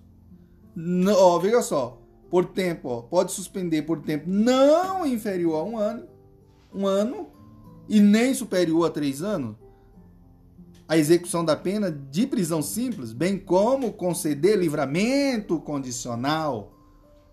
Como é gostoso esse artigo, senhores. Como dito, não há diferença ontológica mas sim diferenças entre diferenças em relação a, proced, a procedimento, pena, prazos e etc. Registre-se que as contravenções são infrações menores, são infrações menores que despertam menor preocupação do legislador. Daí porque não não daí porque são são apenadas com menor gravidade. Então, meus queridos e queridas, a prisão simples, nos termos do artigo 6 da Lei das Contravenções Penais, deve ser cumprida sem rigor penitenciário, em estabelecimento especial ou seção especial de prisão comum, em regime semiaberto ou aberto. Além disso, de acordo com, né, com o primeiro,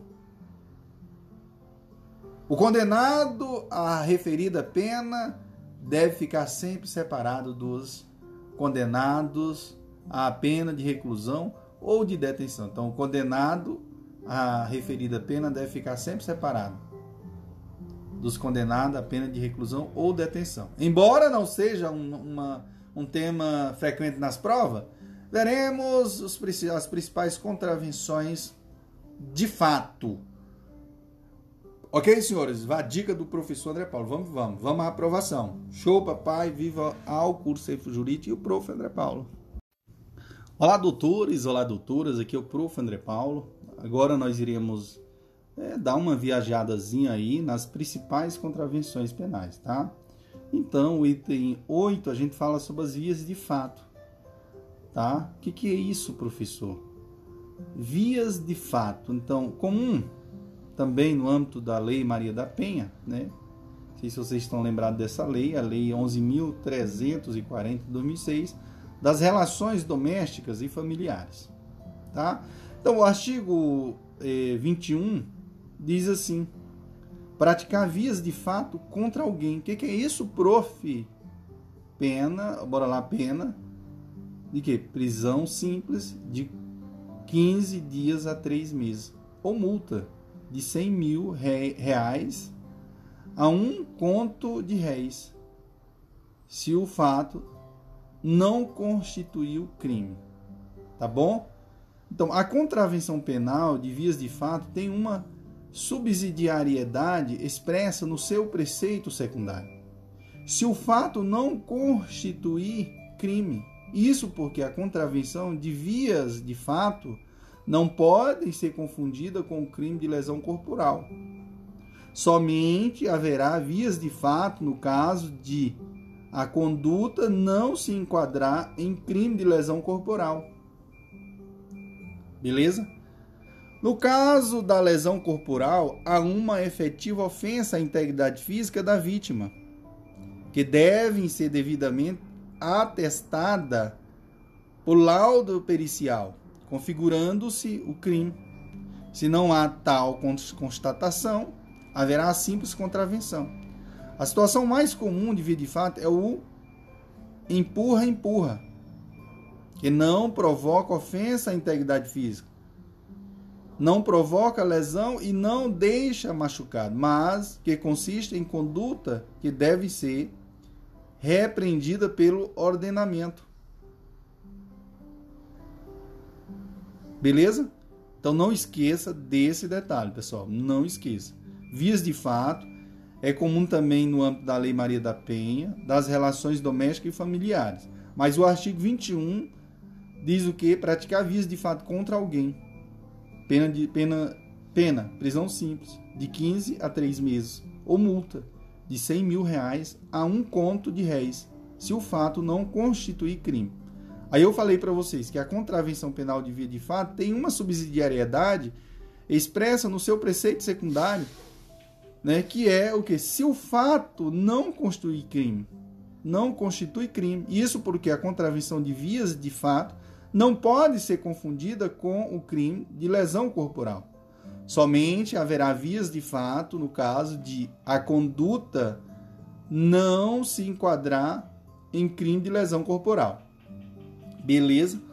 No caso da lesão corporal, há uma efetiva ofensa à integridade física da vítima que devem ser devidamente atestadas por laudo pericial, pericial configurando-se o crime, o crime. Então, não, não, se não há tal constatação, haverá simples contravenção.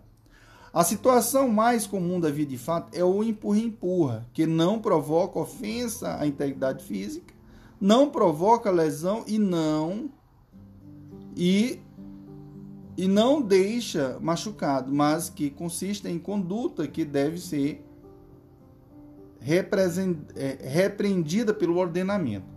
Ok? Vá a dica do prof. André Paulo. Show, papai, vamos que vamos.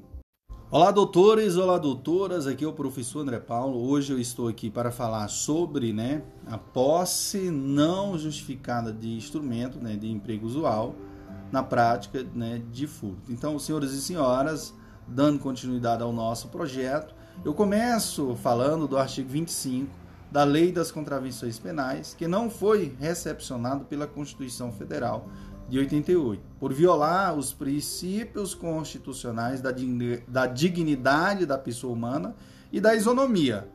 Tá? Então o artigo 25 diz: ter alguém em seu poder, depois de condenado por crime de furto ou roubo, ou enquanto sujeito à liberdade vigiada, ou quando conhecido como vadio ou mendigo, né?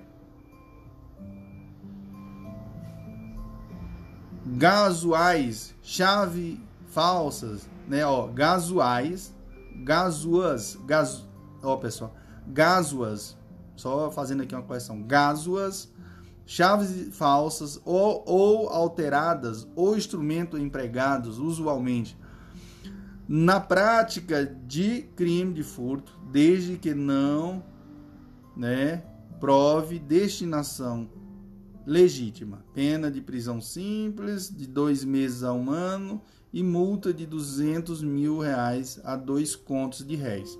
Então, meus queridos e queridas, segundo o STF, a contravenção penal consistente em ter alguém em ter alguém em seu poder depois de condenado por crime de depois de condenado por crime de furto ou roubo, ou enquanto sujeito à liberdade vigiada, né? ou quando conhecido como vadio ou mendigo, gazua, gazua, gazuas, chaves falsas ou, altera, ou a, a, alteradas ou instrumentos empregados usualmente na prática de crime de furto, desde que não prove destinação legítima, é inconstitucional, tá? Então é inconstitucional. Então só você analisar, é inconstitucional, tá bom, pessoal? Beleza? Então, esse artigo aí não foi recepcionado pela Constituição. Fica ligado, fica ligado que o prof está aqui para lhe ajudar. Show, papai, vamos que vamos. No próximo falaremos de outras situações, que é a falta de habilitação para dirigir veículo. Ok, senhores? Vamos que vamos. E é isso, senhores. Viva o prof. André Paulo. Olá, doutores! Olá, doutoras! Aqui é o prof. André Paulo. Hoje nós iremos falar da falta de habilitação para dirigir veículo, né? É outra contravenção, né, senhores? Então vamos lá. Meus queridos e queridas, o artigo 32 da Lei das Contravenções refere dirigir sem a devida habilitação veículo na via pública ou embarcação a motor em águas públicas, pena, pena, multa de 200 mil réis a dois contos de réis. Tá? Sobre o tema, o STF editou a súmula 720, o artigo 309 do Código de Trânsito Brasileiro, que reclama, que reclama decorra do fato perigo de dano, derrogou o artigo 32 da Lei das Contravenções Penais no tocante à direção sem habilitação em vias terrenas. Ou melhor, senhores, só fazendo uma correção, terrestres, tá? Então, vou lá, ó. sobre o tema, essa é a editora súmula 720, é 720. E diz o seguinte, ó, o artigo 309 do Código de Trânsito brasileiro, que reclama que reclama decorra do fato do fato perigo de dano, derrogou o artigo 32 das leis das contravenções penais no tocante à, à direção sem habilitação em vias terrestres. Tá? Ok, senhores? Então, fica ligado aí nessa dica aí do prof. André Paulo. Show, papai, vamos que vamos. Olá, amigos, olá, amigas. Aqui é o prof. André Paulo. Hoje nós iremos falar da simulação da qualidade de funcionário. Então, é, o artigo 45 da Lei das Contravenções refere. Fingir-se funcionário público, pena de, de prisão simples de 1 um a 3 meses ou multa de 500 mil reais a 3 contos de réis. Caso o agente, além de se fazer passar por funcionário público, pratica algum ato de ofício haverá o crime de uso de usurpação, usurpação de função pública, de acordo com o artigo 328 do Código Penal. OK? A dica do prof. André Paulo. Show, papai, vamos que vamos. Olá, doutores, olá, doutoras. Aqui é o prof. André Paulo. Hoje eu estou aqui para falar sobre a, mi, a mendigância, né? O que, que é isso, professor? Então, meus queridos e queridas, a contravenção penal da mendigância, né? Foi revogada pela Lei 11.983 é, de 2009, tá? Então, ó, a contravenção de mendigância, penal de mendigância, artigo 60 né, da Lei das Contravenções, foi revogada. Não esqueça disso. Show, papai, vamos que vamos. Viva o prof. André Paulo. Olá, doutores, olá, doutoras. Finalizo essa, essa parte né, das leis das, da lei de contravenção penal né, com chave de ouro. E hoje eu falo da imputação, né, da, não, da importunação ofensiva ao pudor. Tá bom, senhores e senhoras? Então, senhores, o artigo 61 da lei de contravenções foi revogado também pela lei 13.718, que diz assim, a mesma mesma lei que criou o delito de importunação sexual. Artigo 315 a do Código Penal. Então, senhores e senhoras, atente a isso. Estou muito feliz em concluir essa parte né, dessa lei.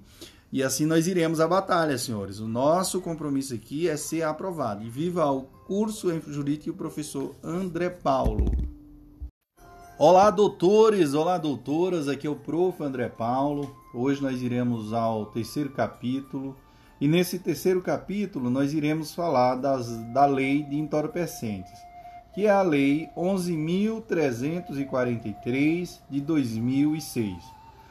E daí nós começaremos né, do artigo que é mais relevante, ou seja, dos artigos que são mais relevantes aqui. O primeiro artigo relevante a se tratar nesta lei é o artigo 28, que preconiza que quem, pessoal, veja só, esse artigo 28 aqui é bem importante, tá? Cai muito nas provas de concurso. Artigo 28. Quem adquirir, guardar, tiver em depósito, transportar, ou trouxer consigo para consumo pessoal, drogas sem autorização ou em desacordo com determinação legal ou regulamentar. Será submetida às seguintes penas: Inciso 1. Advertência sobre os efeitos das drogas. Inciso 2. Prestação de serviço à comunidade. Inciso 3. Medidas educativas de comparecimento a programas ou cursos educativos. Ok, senhores? Meus queridos e queridas, conforme decidiu né, o STF, não houve a descriminalização, mas somente a despenalização. Isso quer dizer, no sentido de descarcerização, né?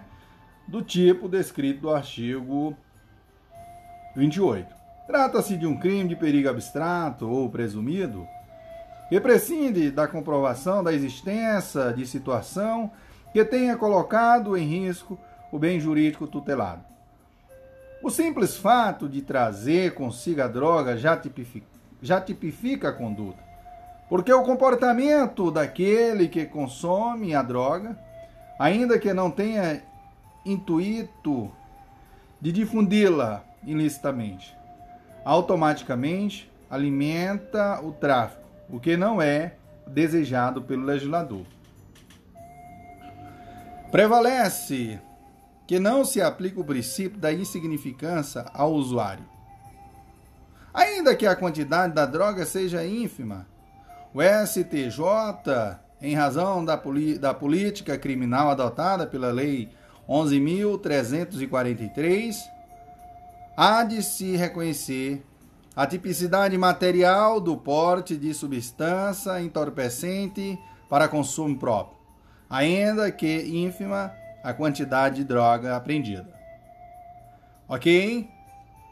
A prova da materialidade do crime é feita por meio do exame toxicológico, que analisará a quantidade e a natureza da substância, a fim de se, a fim de se aferir, tratar-se ou não de droga ilícita de acordo com o rol da Anvisa. Segundo o STJ, Atribuição de falta grave ao apenado pela posse de drogas para consumo próprio, conforme previsto no artigo 28, demanda a elaboração do laudo toxicológico definitivo da natureza e da quantidade do entorpecente, sem a qual, sem o qual não há falar em materialidade delitiva. Ok, senhores? Show, papai, vamos que vamos. Viva o curso em Jurídico, professor André Paulo. Olá, amigos, olá, amigas. Aqui é o professor André Paulo. Hoje estou aqui para dar continuidade né, à explanação da Lei 11.343 né, de 2006, que é a Lei dos Entorpecentes. E nós ficamos no item que fala da prescrição, mais precisamente do artigo 30 desta lei. Então, o artigo 30 da Lei 11.343 de 2006 preconiza que prescreve em dois anos a imposição e a, e a execução das penas, observada no tocante à interrupção do prazo, no disposto nos artigos 107 e seguindo do Código Penal. Isso significa o quê?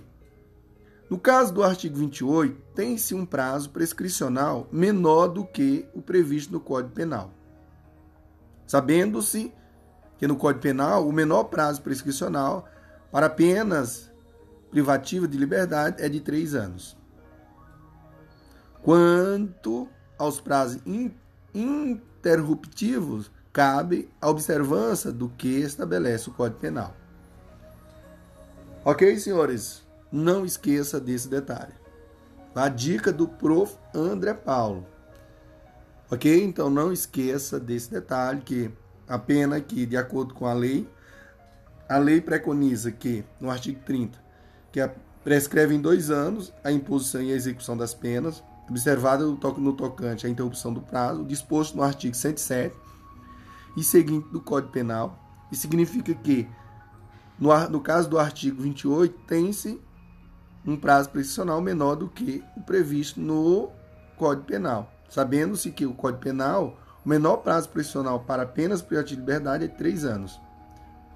Quanto aos prazos interruptivos, cada observância do que estabelece o Código Penal. Ok? A dica do prof. André Paulo. Show, papai. Vamos que vamos. Olá, amigos, olá, amigas. Aqui é o professor André Paulo. Hoje estou aqui para falar da reincidência, né, de acordo com a Lei 11.343 de 2006, que é a lei dos entorpecentes, tá?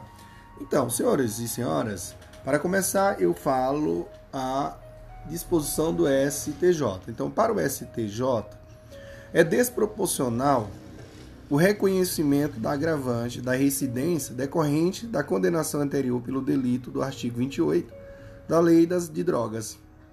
Uma vez que a infringência da referida norma legal não acarreta a aplicação de pena privativa de liberdade e sua constitucionalidade está sendo debatida pelo STF.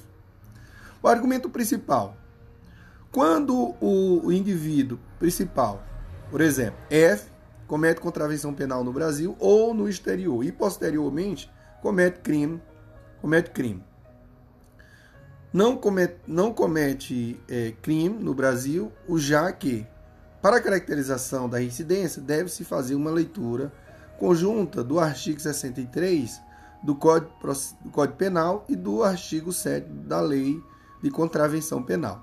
Senhores, aqui pode ficar uma dúvida, mas é o que está no material. Eu também fiquei em dúvida, mas vamos tentar entender é, na, nas próximas, nos próximos capítulos, tá bom?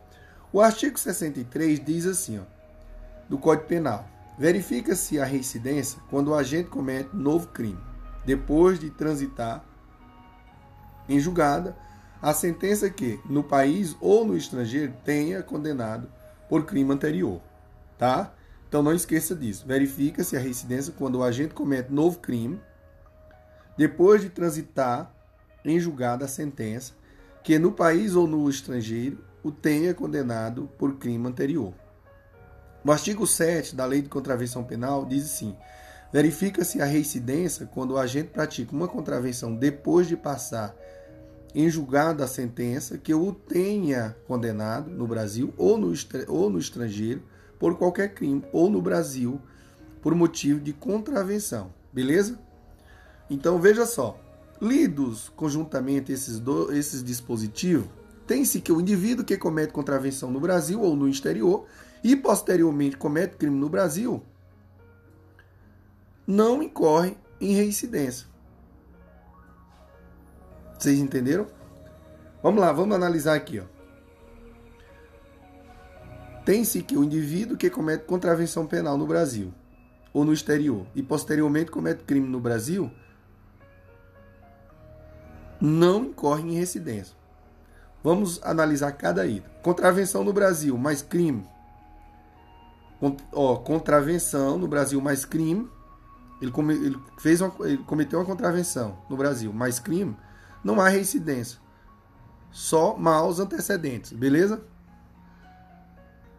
Da mesma forma, o indivíduo que pratica contravenção no exterior e crime ou contravenção no Brasil não incorre em reincidência. A contravenção no exterior mais crime ou contravenção, não há reincidência. Apenas será reincidente o indivíduo que praticar uma contravenção seguida de outra contravenção. Beleza?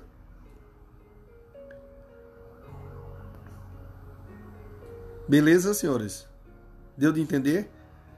Bora lá. Contravenção mais contravenção. Reincidência. Tá? Agora, se fosse contravenção mais crime, não há reincidência, só há maus antecedentes.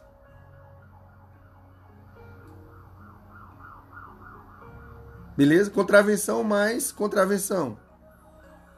Não, contravenção mais crime. Ou contravenção não há reincidência. Apenas será reincidência o indivíduo que praticar uma contravenção seguida de outra contravenção. Beleza? Então, é, fique atente aí, viu, pessoal? É uma jogadinha aí, tem umas pegadinhas. Assim, vamos analisar aqui o posicionamento do STJ. Assim conclui o STJ que, sendo as contravenções puníveis com pena de prisão simples, mostra-se desproporcional utilizar o artigo 28 para fins de reincidência, considerando que esse delito é punido apenas com advertência, prestação de serviço à comunidade e medidas educativas, ou seja, sanções despenalizantes, nas quais não há qualquer possibilidade de contravenção em pena é, privativa de liberdade pelo descumprimento. Então, a constitucionalidade do artigo 28 está sendo fortemente questionada pelo STF. Alguns ministros do STF já se manifestaram no sentido de que o tipo penal seria inconstitucional por violar a intimidade e a vida privada. Segundo o ministro Gilmar Mendes, a criminalização da posse de drogas para uso pessoal é inconstitucional por atingir em grau máximo e, desnecessar, e desnecessariamente o direito ao livre desenvolvimento da personalidade em suas várias manifestações, de forma, portanto, claramente desproporcional. Ok? Então vá a dica do prof. André Paulo. Show, papai, vamos que vamos. Próximo falaremos que do tráfico ilícito de drogas.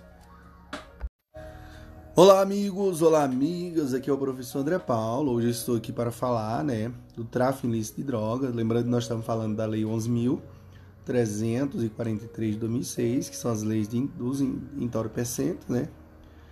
E nós estamos no artigo 33. O que é que dispõe o artigo 33, né?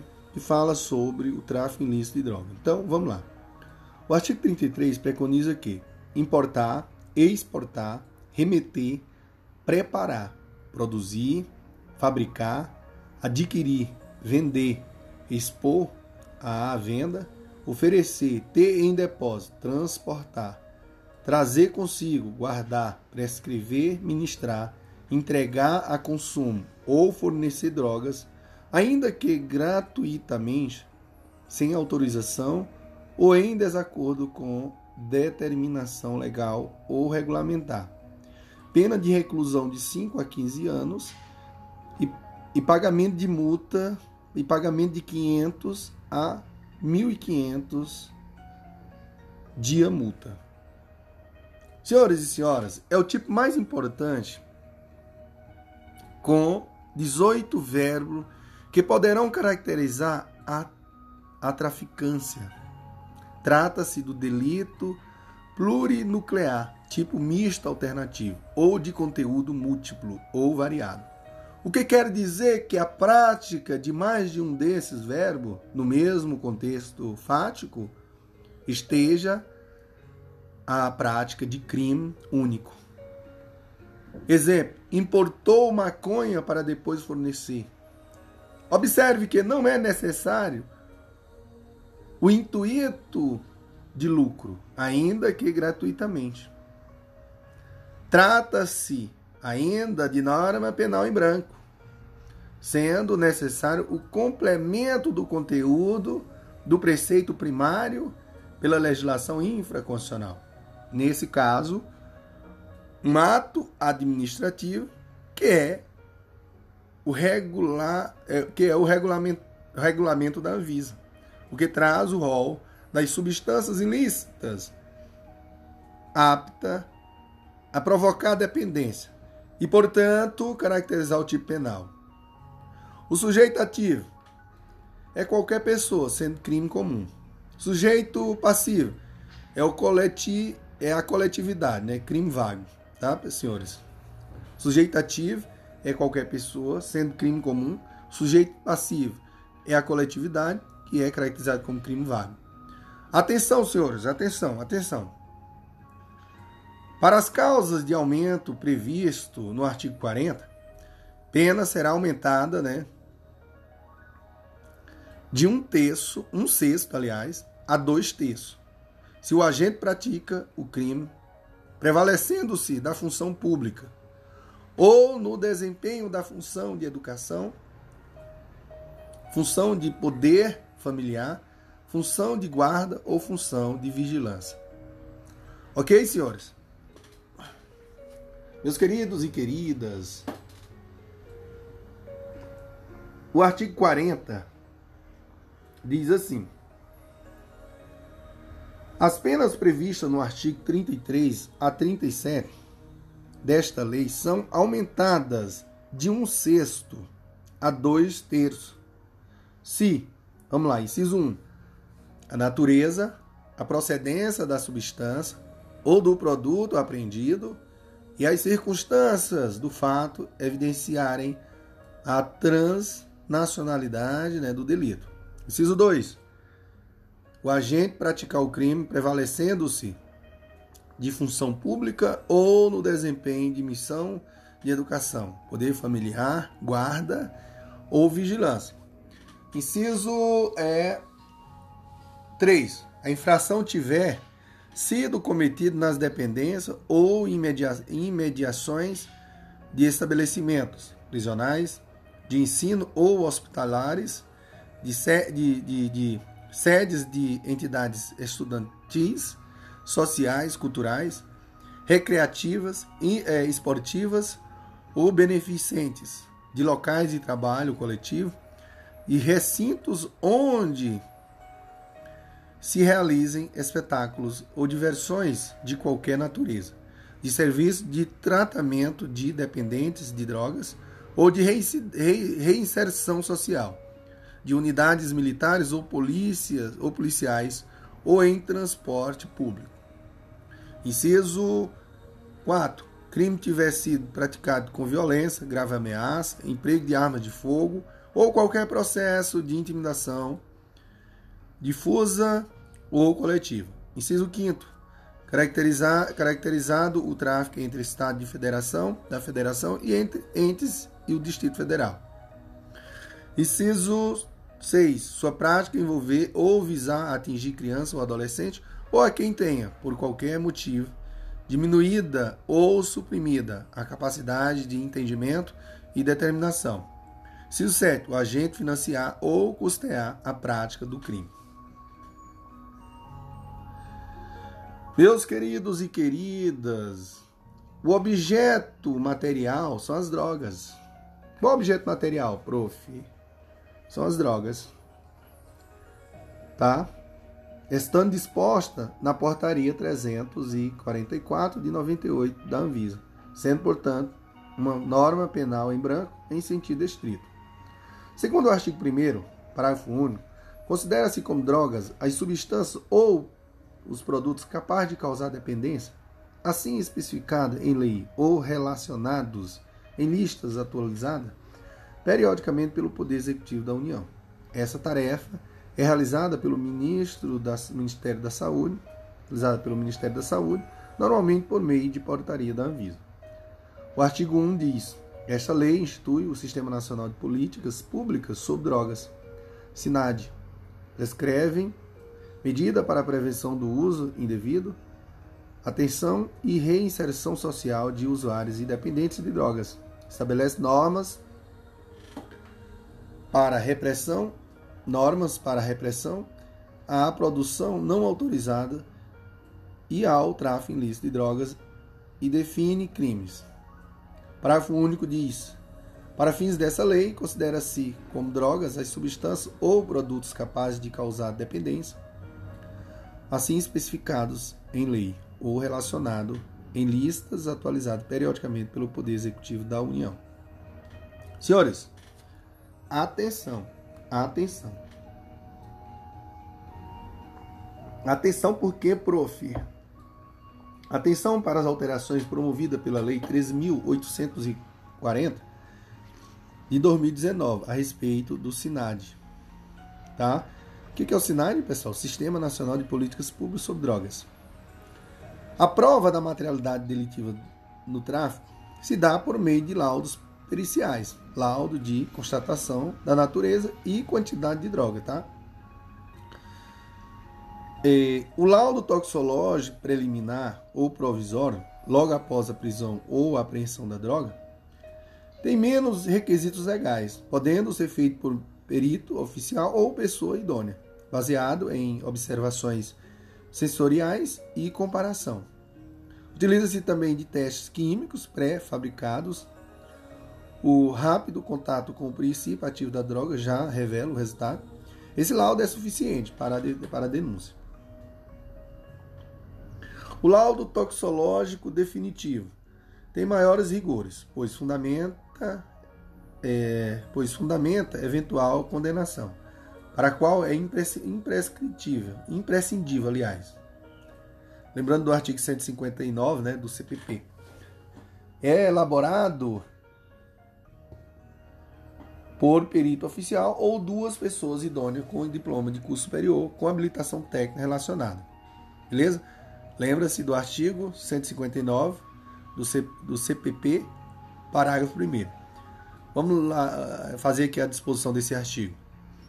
Artigo 159 do, CP, do CPP.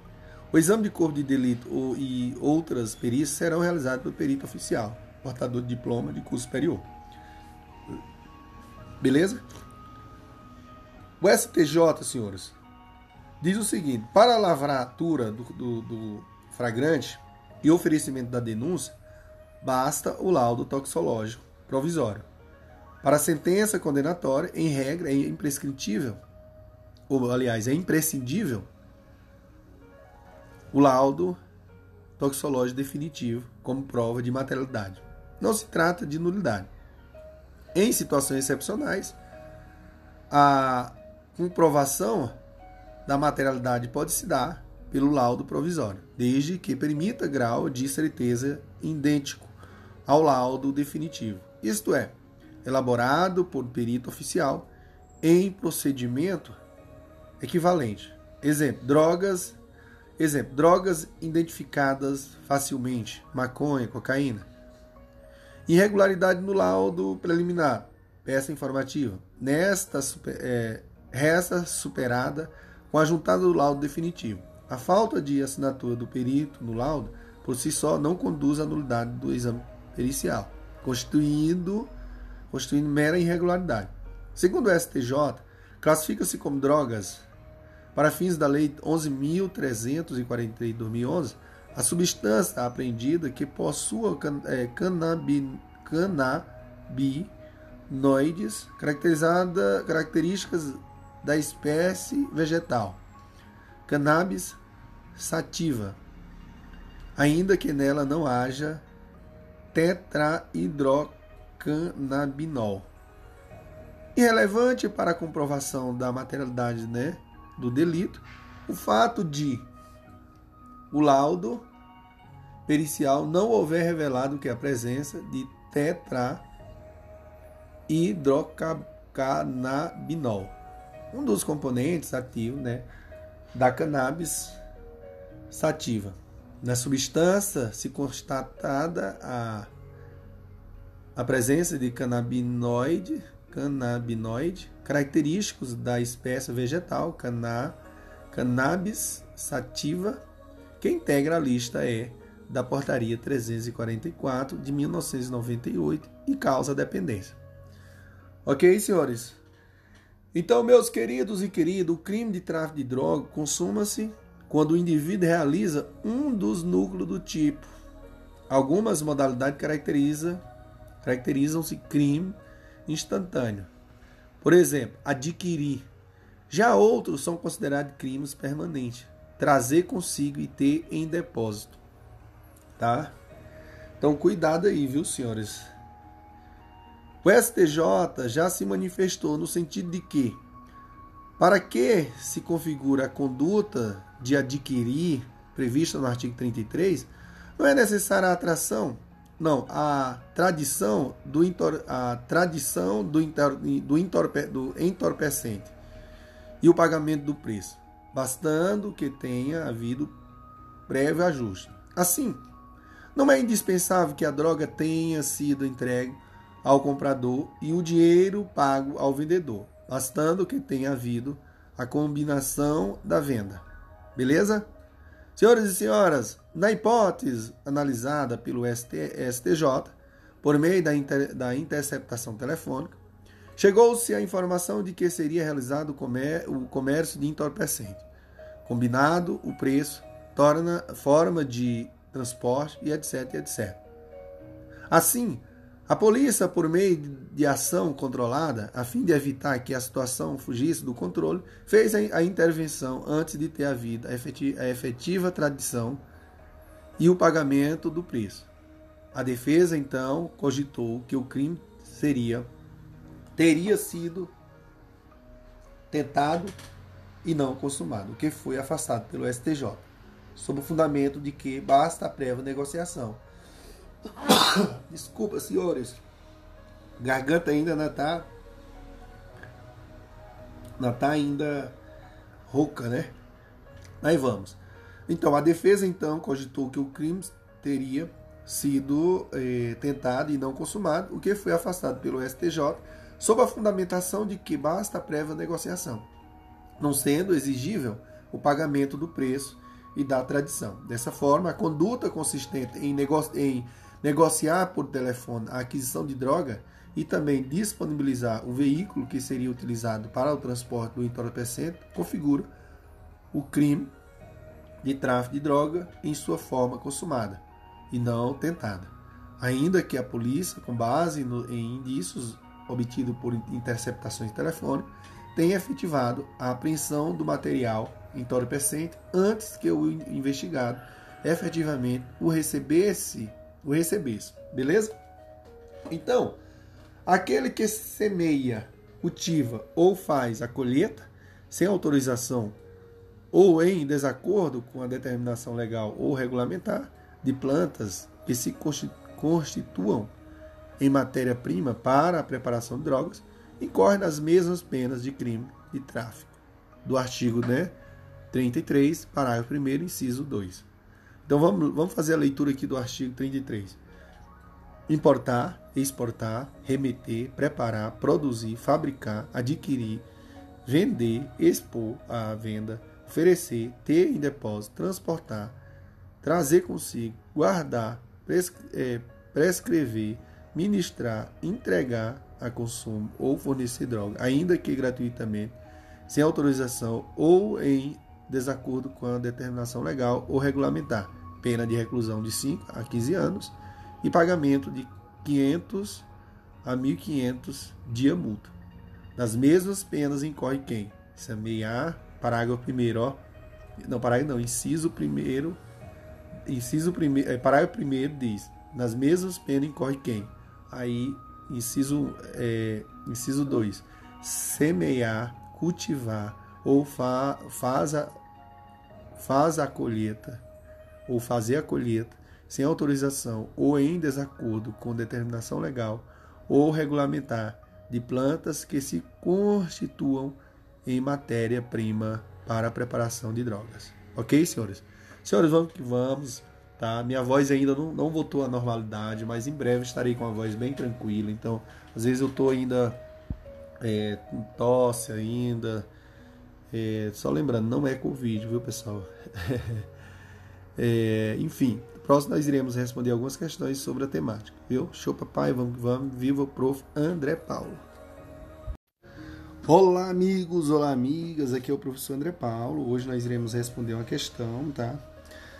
Ou melhor, algumas questões, né, da lei 11.343 de 2006, tá? A lei dos entorpecentes.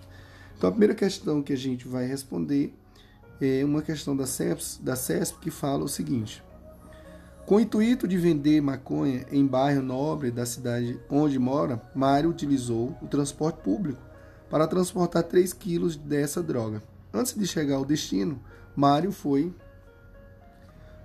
abordado por policiais militares, que o prenderam em flagrante.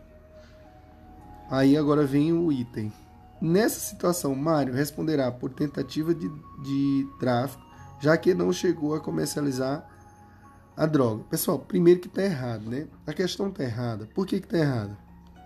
Vamos lá. Porque o fato dele já estar com a droga, ele já cometeu o crime. Ele comete o crime. É, nesse caso aí, lá, o transporte da droga para comercialização, ele comete o crime permanente. Ter consigo e transportar. Então, ter consigo e transportar é um crime permanente. Então, não é crime tentado. Beleza? E outra coisa também, no caso do transporte público, é, é uma majorante. Porém, o que, que entende o STF? Não o STJ. Vamos, o STJ e STF. Vamos às disposições. É, o que, que diz o artigo 40? Incidirá ao caso a majorante ó, do artigo 40, inciso 3. Ó, infração cometida nas dependências ou em mediações de estabelecimentos prisionais, de ensino ou hospitalares, de sedes de entidades estudantis, sociais, culturais, recreativas, esportivas ou beneficentes, de locais de trabalho coletivo, de recintos onde se realizam espetáculos ou diversões de qualquer natureza, de serviços, de tratamentos de dependentes de drogas ou de reinserção social, de unidades militares ou policiais, ou em transporte público. A referida majorante somente deve ser ó, aplicada nos casos em que ficar demonstrada a comercialização efetiva da droga no interior do transporte público. É a posição majoritária do STF e do STJ. Então, se ele está transportando, está consigo a droga, é um crime permanente, não é tentado. Segundo, você, segundo, você só vai aplicar majorante, né, se eu não me engano é de um sexto a dois terços, né, se ele comercializar essa droga dentro do que do no interior do transporte público, beleza?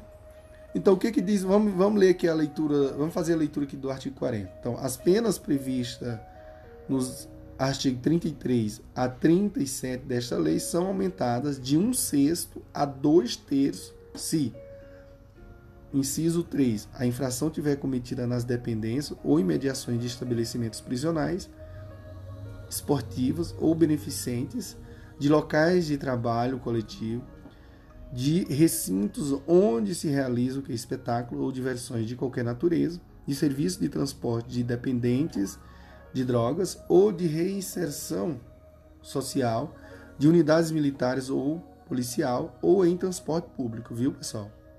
Viu aí? Segunda questão. A segunda questão diz assim: segundo o entendimento do STJ, em eventual condenação, o juiz sentenciante não poderá aplicar ao réu a causa de aumento de pena relativa ao tráfico de entorpecente em transporte público se o acusado tiver feito uso desse transporte apenas para conduzir, de forma oculta, droga para comercialização em outro ambiente, diverso do transporte público.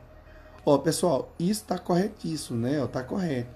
Está correto, porque a majorante, você só aplica a majorante se ele transportar, quer dizer, ele comercializar essa droga dentro que no interior do que do transporte público.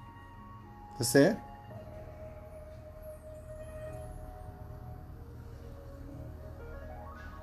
Beleza? Vamos lá, vamos que vamos, senhores. Então, vamos ao comentário. Bom, a questão 2 está certa, né, como eu falei para vocês. E vamos ver o que, que diz aqui o material, né, a disposição. É, e se Mário tivesse sido pego dentro de ônibus interestaduais e a polícia encontrasse provas de que o destino da droga era um cliente no outro estado da federação. E aí, eis a indagação. É uma pergunta que eu estou fazendo. Bom, sim. Se Mário estivesse no interior do transporte coletivo interestadual, ainda que não tivesse cruzada a fronteira, incidiria o aumento né, de pena previsto no inciso no inciso 5, tá? Porque no caso de transporte de um estado para outro, aí também tem a incidente aí, a majorante, tá bom? Então vamos lá. Artigo 40 diz assim, ó. As penas previstas no artigo 37, não, do artigo 33 a 37 desta lei são aumentadas de um sexto a dois terços, se, inciso 5 caracterizado o tráfico entre Estado da Federação ou entre este e o Distrito Federal. Beleza? Então se atente aí a essa questão.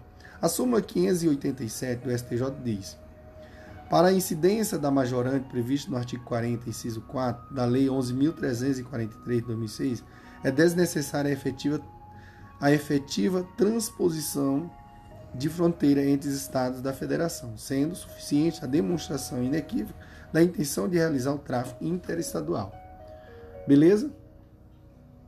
Senhores e senhoras, o mesmo entendimento vale para o tráfico internacional ou transnacional de, de competência da Justiça Federal. Veja o que, que diz aqui o artigo 40. As penas previstas no artigo 33 a 37 dessa lei são aumentadas de um terço a dois terços se, inciso 1, a natureza, a procedência da substância ou do produto apreendido e as circunstâncias do fato evidenciarem a transnacionalidade né, do delito. Beleza? Súmula 607 do STJ. A majorante do tráfico transnacional de droga, né, artigo 40, parágrafo 1 da Lei 11.347 de 2006, se configura com a prova da destinação internacional da droga, das drogas, ainda que não consumada a transposição de drogas. O STJ utiliza é, o STJ. O que, que diz o STJ? Utilização de, de, de crianças ou adolescentes no tráfico. Né? Vamos lá? Artigo 40. As penas previstas no artigo 33 e 37 a 37 desta lei são aumentadas de um de um sexto a dois terços se, inciso 6, sua prática envolver ou visar atingir criança ou adolescente ou quem, né, ou quem, quem tenha, por qualquer motivo, diminuída ou suprimida a capacidade de entendimento e determinação. Sabe-se que o crime de corrupção de menor, artigo 244b do Estatuto da Criança e do Adolescente, do ECA, figura em concurso formal com outro crime, total, é, crime toda vez que o coautor ou partícipe pratique o crime junto a um menor de idade, independentemente deste menor ter sido envolvido, ter tido envolvimento em fatos criminosos anteriores. Vamos à leitura do artigo 244b. Corromper ou facilitar a corrupção de menor de 18 anos, com ele praticando infração penal ou induzindo-o a praticá-la, pena de reclusão de 1 a 4 anos. No caso do crime de tráfico, há uma causa de aumento específico caso haja envolvimento de criança ou adolescente. Estão, então, senhores, não haverá concurso com corrupção de menores, sob pena de bis in idem, diferentemente do que ocorre em demais crimes, em que não há causa específica do aumento para o concurso em adolescentes ou crianças. Roubo, por exemplo, homicídio, o STF, informativo do 828, diz: assentou o entendimento quanto à possibilidade de o juiz fixar o regime inicial fechado e afastar a substituição da pena privativa de liberdade por restritivo de direito com base, com base na quanti, quantidade quantitativa e na natureza do entorpecente apreendido. Observação: o regime inicial fechado previsto na lei dos crimes hediondos é inconstitucional. O artigo 43 da Lei de Drogas estabelece que a fixação da multa, o valor, da, valor do dia multa, não poderá ser inferior a 1 a 1,30 aves, 1,30 aves e nem superior a 5 vezes o maior salário mínimo. Para tanto, o juiz levará em conta as condições econômicas do, dos acusados. Artigo 43 diz assim: na fixação da multa, que se refere ao artigo 33 a 39 dessa lei, o juiz, atendendo ao que dispõe o artigo 43 dessa lei, determinará o número de dias multa, atribuindo a cada um, segundo as condições econômicas dos acusados, valor não inferior a um, a um 30 aves, nem superior a cinco vezes o maior salário mínimo. Beleza, senhores. Parágrafo único diz: as multas em que em, em casos de concurso de crime serão impostas sempre cumulativamente podem ser aumentadas até o decluplo se, em virtude da situação econômica do acusado, considerá-las o juiz ineficazes, ainda que aplicada no máximo. Então, se o juiz fixar em cinco vezes o maior salário mínimo para cada dia multa e considerar ineficaz, levando em consideração a situação econômica do acusado, poderá aumentar o valor do dia multa em até 10 vezes. É o decluplo, viu, senhores? Show, papai, vamos que vamos, viva o prof. André Paulo. É isso. Próximo falaremos da fixação da pena. Show, papai, vamos que vamos. Olá, amigos, olá, amigas. Aqui é o professor André Paulo. Hoje estou aqui para falar da fixação da pena, né? Lembrando que nós estamos falando da Lei 11.343 de 2006, a Lei dos Entorpecentes. E, segundo o STF, o grau de pureza né, da droga é irrelevante para fins de dosimetria da pena, tá? Então, de acordo com a Lei 11.343 de 2006, preponderam apenas a natureza e a quantidade da droga apreendida para cálculo da dosimetria da pena. Beleza? Vamos lembrar do informativo 318. Ainda, segundo a Suprema Corte, se o réu não reincidente for condenado por tráfico de droga, a pena de até quatro anos, e se as circunstâncias jurídica, judiciais do artigo 59 do Código, Processo, do Código Penal forem positivas, favoráveis, o juiz deverá fixar o regime aberto e conceder a substituição da pena privativa de liberdade por restritiva de direitos, preenchido os requisitos do artigo 44 do Código Penal. A gravidade em abstrato do crime não constitui motivação idônea para justificar a fixação do regime mais gravoso. Informativo. Lembrar do, do informativo o quê, pessoal? 821. Beleza? Então, show, papai, vamos que vamos. E é isso, senhores. Olá, amigos, olá, amigas. Aqui é o professor André Paulo. Hoje eu irei falar da progressão de regime, né? Então, quando se fala de progressão de regime, deve-se atentar para o disposto no artigo 112 da Lei de Execução Penal, da LEP, viu, pessoal? Com as alterações promovidas pelo pacote anticrime, que é a Lei 3.964 de 2019. Recorde-se que o tráfico de droga é crime equiparado a hediondo, tá, pessoal? A hediondo. Então, o que que preconiza o artigo 300 ou o artigo 112 da Lei de Execução Penal? Então, o artigo 112 diz: a pena privativa de liberdade será executada em forma progressiva, com a transferência para o regime menos rigoroso, a ser determinado pelo juiz, quando o preso tiver cumprido ao menos. Inciso 1, 16%, né, 16% da pena se o apenado for primário e o crime tiver sido cometido sem violência à pessoa ou grave ameaça. Inciso 2. 20% da pena se o apenado for reincidente em crime cometido sem violência à pessoa grave ameaça. Então, senhores, o inciso 3, no qual irei abordar agora para vocês, diz que 25% da pena se o apenado for primário e o crime tiver sido cometido, tiver sido cometido com violência à pessoa grave ameaça. Inciso 4. 30% da pena se o apenado for reincidente em crime cometido com violência à pessoa grave ameaça. Tá, pessoal? Lembrando que no, no, no, no inciso é, 3, 25% da pena se o apenado for primário e o crime tiver sido cometido com violência à pessoa grave ameaça. No caso do inciso 4, de 30% da pena, se o apenado for reincidente em crime cometido com violência a grave à pessoa e grave ameaça.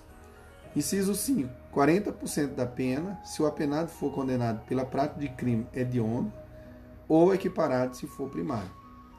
Sim, é, inciso 6. 50% da pena se o apenado for a linha A, condenado pela prática de crime hediondo ou equiparado, com resultado morte, se for primário, vedado o livramento condicional. A linha B, condenado for é, condenado por exercer o comando individual ou coletivo e organização criminosa estruturada para a prática de crime hediondo ou equiparado. A linha C diz condenado pela prática de crime de, de constituição de milícia privada. Beleza? O, para, o inciso é, o inciso 7 diz 60% da pena se o apenado for reincidente na prática de crime hediondo ou equiparado. Inciso 8. 70% da pena se o apenado for reincidente em crime hediondo ou equiparado com resultado morte, vedado o livramento condicional. Condicional. O parágrafo 1 desse artigo diz assim: Em todos os casos, o apenado só terá direito à progressão de regime se ostentar boa conduta carcerária, comprovada pelo diretor do estabelecimento, respeitadas as normas que vedam a progressão. Parágrafo 2 diz: a decisão do juiz que determina a progressão de regime será sempre motivada e precedida de manifestação do Ministério Público e do defensor, procedimento que também será adotado na concessão de livramento condicional, induto e comutação né, de pena, respeitados os prazos previstos nas normas vigentes. O parágrafo 3 diz: nos casos de mulher gestante ou mãe ou responsável por crianças ou pessoas com deficiência, os requisitos para a progressão de regime são cumulativos, cumulativamente. Inciso 1. Não ter cometido crime com violência ou grave ameaça. Inciso 2. Não ter cometido crime contra seu filho ou dependente. Inciso 3. Ter cumprido ao menos um, um oitavo né, da pena no regime anterior. Inciso 4. Ser primária, primária e ter bom comportamento carcerário, comprovada pelo diretor do estabelecimento. Inciso 5 não ter, é, não ter integrado a organização criminosa. O parágrafo 4 diz assim: o cometimento, o cometimento do novo crime, de novo crime doloso ou falta grave implicará a revogação do benefício previsto no parágrafo 3 deste artigo. É, parágrafo 5 diz: não se considera hediondo ou equiparado para os fins desse artigo o crime de tráfico de droga previsto no parágrafo 4 artigo 33 da Lei 11.343, de 23 de agosto de 2006. O parágrafo é, 6 diz: o cometimento de falta grave durante a execução da pena privativa de liberdade interrompe o prazo para obtenção da progressão no regime de crime, do, de regime de cumprimento de pena, caso em que o o reinício da contagem do requisito objetivo terá como base a pena remanescente. É isso aí, senhores. Show, papai. Vamos que vamos. No próximo iremos falar do tráfico privilegiado ou minorado, tá bom? É isso. Show, papai. Vamos que vamos. Viva o. Olá, amigos. Olá, amigas. Aqui é o Prof. André Paulo. Hoje nós iremos ao item 3.3 do nosso podcast e aqui nós iremos trabalhar é, o tráfico privilegiado ou minorado. Então, senhores e senhoras, atenção, atenção, iremos dar início a esse espetáculo né, de podcast, né, senhores? Então, tratando-se dessa temática, iremos abordar de forma bem tranquila, viu, senhores? E começando do artigo 33 desta lei, que diz assim, também chamada de traficância menor ou eventual, né? o tráfico privilegiado ou minorado, também chamado, né, senhores, de que, prof? Né, chamado de traficância menor ou eventual. Então, artigo 33, parágrafo 4 diz, nos delitos definidos no caput, no caput e no primeiro deste artigo. As penas poderão ser reduzidas de um sexto a dois terços, né? Desde que o agente seja primário de bons antecedentes, não se delinque às delin é, de, aliás, senhores, não se dedique às atividades criminosas nem integra organização criminosa. Então, atenção, porque o trecho é, já foi cobrado, declarado inconstitucional pelo STF, viu, senhores? Então, foi declarado o trecho taxado, que no qual eu não falei que foi declarado que é inconstitucional. Mas que parte é essa, prof?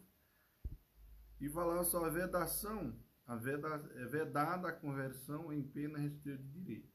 Então, essa parte aí foi declarada inconstitucional, tá, pessoal? Aplicação da causa especial de diminuição exige o preenchimento dos quatro requisitos cumulativos. O tráfico minorado não é crime equiparado a hediondo. Aqui tem uma em razão pela qual a súmula, dos, é, súmula 512 do STJ foi cancelada. A aplicação da, da causa de diminuição de pena prevista no artigo 33, parágrafo 4 da Lei 11.343 de 2006, não afasta a, hedion, a hediondez do crime de tráfico de drogas. Assim, em tese, é cabível a concessão de indulto natalino no caso do tráfico privilegiado. Então, o STF preconiza que a condenação por integrar associação criminosa para o tráfico de drogas, né? Artigo 35 da Lei de Drogas diz: é por si só fator mais do que suficiente para afastar a aplicação da causa especial de diminuição de pena prevista no parágrafo 4 do artigo 33 da Lei de Drogas. Artigo 35 diz: associarem-se duas ou mais pessoas para o fim de praticar reiteradamente ou não qualquer dos crimes previstos no artigo 33 CAT e parágrafo 1 e artigo 34 desta lei. Pena é reclusão de 3 anos a 10 anos e pagamento de 700 a 1 a 1.200 dia multa. O STJ informativo 582 diz: o fato de o réu se ter atuado lícita e atuação lícita não atrai automaticamente o privilégio do, do parágrafo 4 do artigo 33. Razão de ser da, da mencionada minorante é, justificando, é justamente punir o menor rigor, o pequeno traficante, ou seja, aquele indivíduo que não faz do tráfico de drogas o seu meio de vida. Nesse contexto, o aludido parágrafo 4 do artigo 33 ao pre prevê que o acusado não deve ser de, é, é, dedicado à atividade criminosa, não exige em nenhum momento. E essa dedicação seja exercida com exclusividade. Portanto, a aplicação da minorante é obstada, ainda que o agente exerça concomitantemente atividade profissional lícita. Ok? Então vamos aqui a decisões aqui do algumas informativas aqui do STF que diz assim: configura bis, bis in idem a utilização das circunstâncias atinente à quantidade de droga, tanto para fins de fixação da pena base, acima do mínimo legal, quanto para a definição da fração relativa à causa de diminuição de pena prevista no artigo 33, parágrafo 4 da Lei 11.343 de 2000 e de 2006.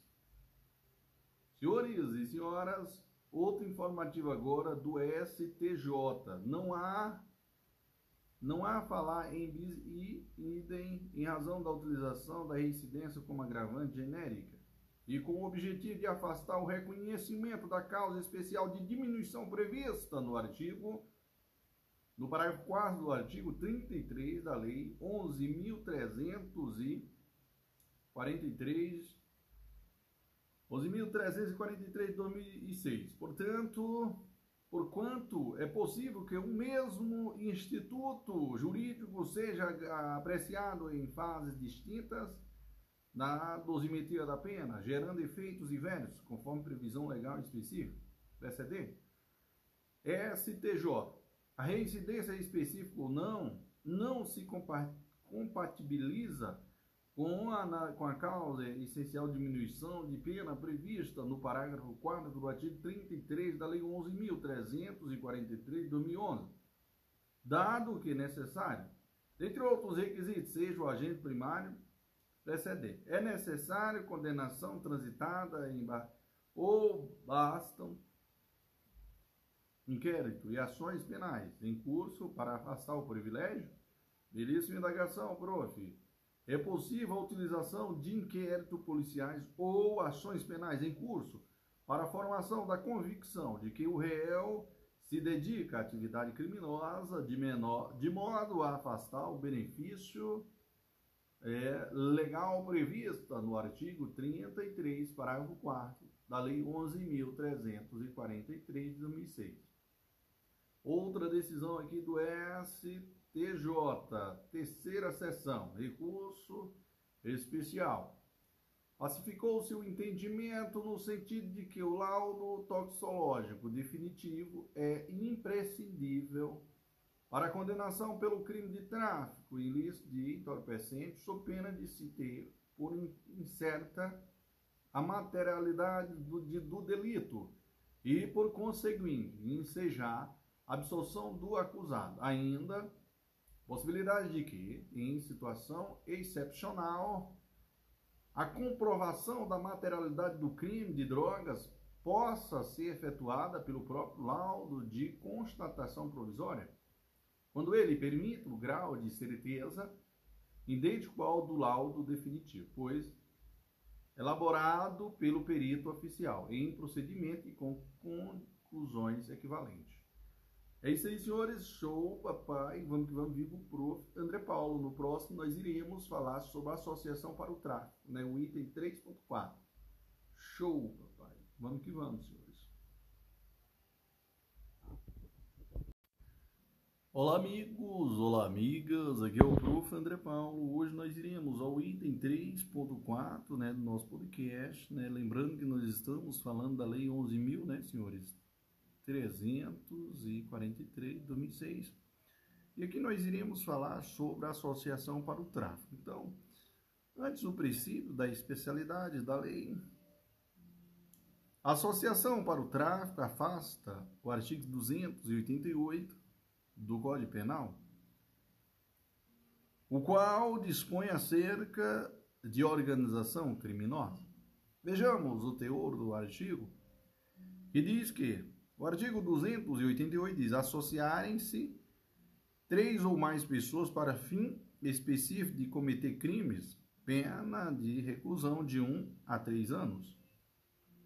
O artigo 35 desta lei preconiza que associarem-se associarem-se duas ou mais pessoas para o, para o fim de praticar reiteradamente ou não qualquer dos crimes previstos no artigo 33, capto, e parágrafo 3 e artigo 34 desta lei.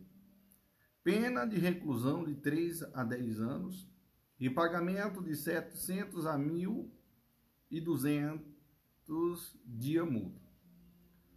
Para associação para o tráfico, o requisito é duas ou mais pessoas, ao passo que o delito de associação criminosa prevista no artigo, no Código Penal, melhor dizendo, requer três pessoas.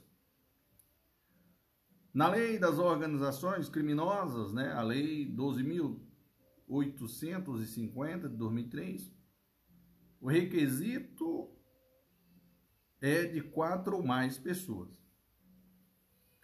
Reiteradamente ou não, Quer dizer que tal associação deve ser marcada pela estabilidade, permanência, pelo ânimo de prevalecer no tempo. No entanto, A prática efetiva do crime são, não precisa ser reiterada. Pode ser uma associação que atua poucas vezes ao longo do, do ano. Por exemplo, desde que se observe que aquelas duas ou mais pessoas estão sempre reunidas, incluídas, no propósito para a prática reiterada ou não do tráfico.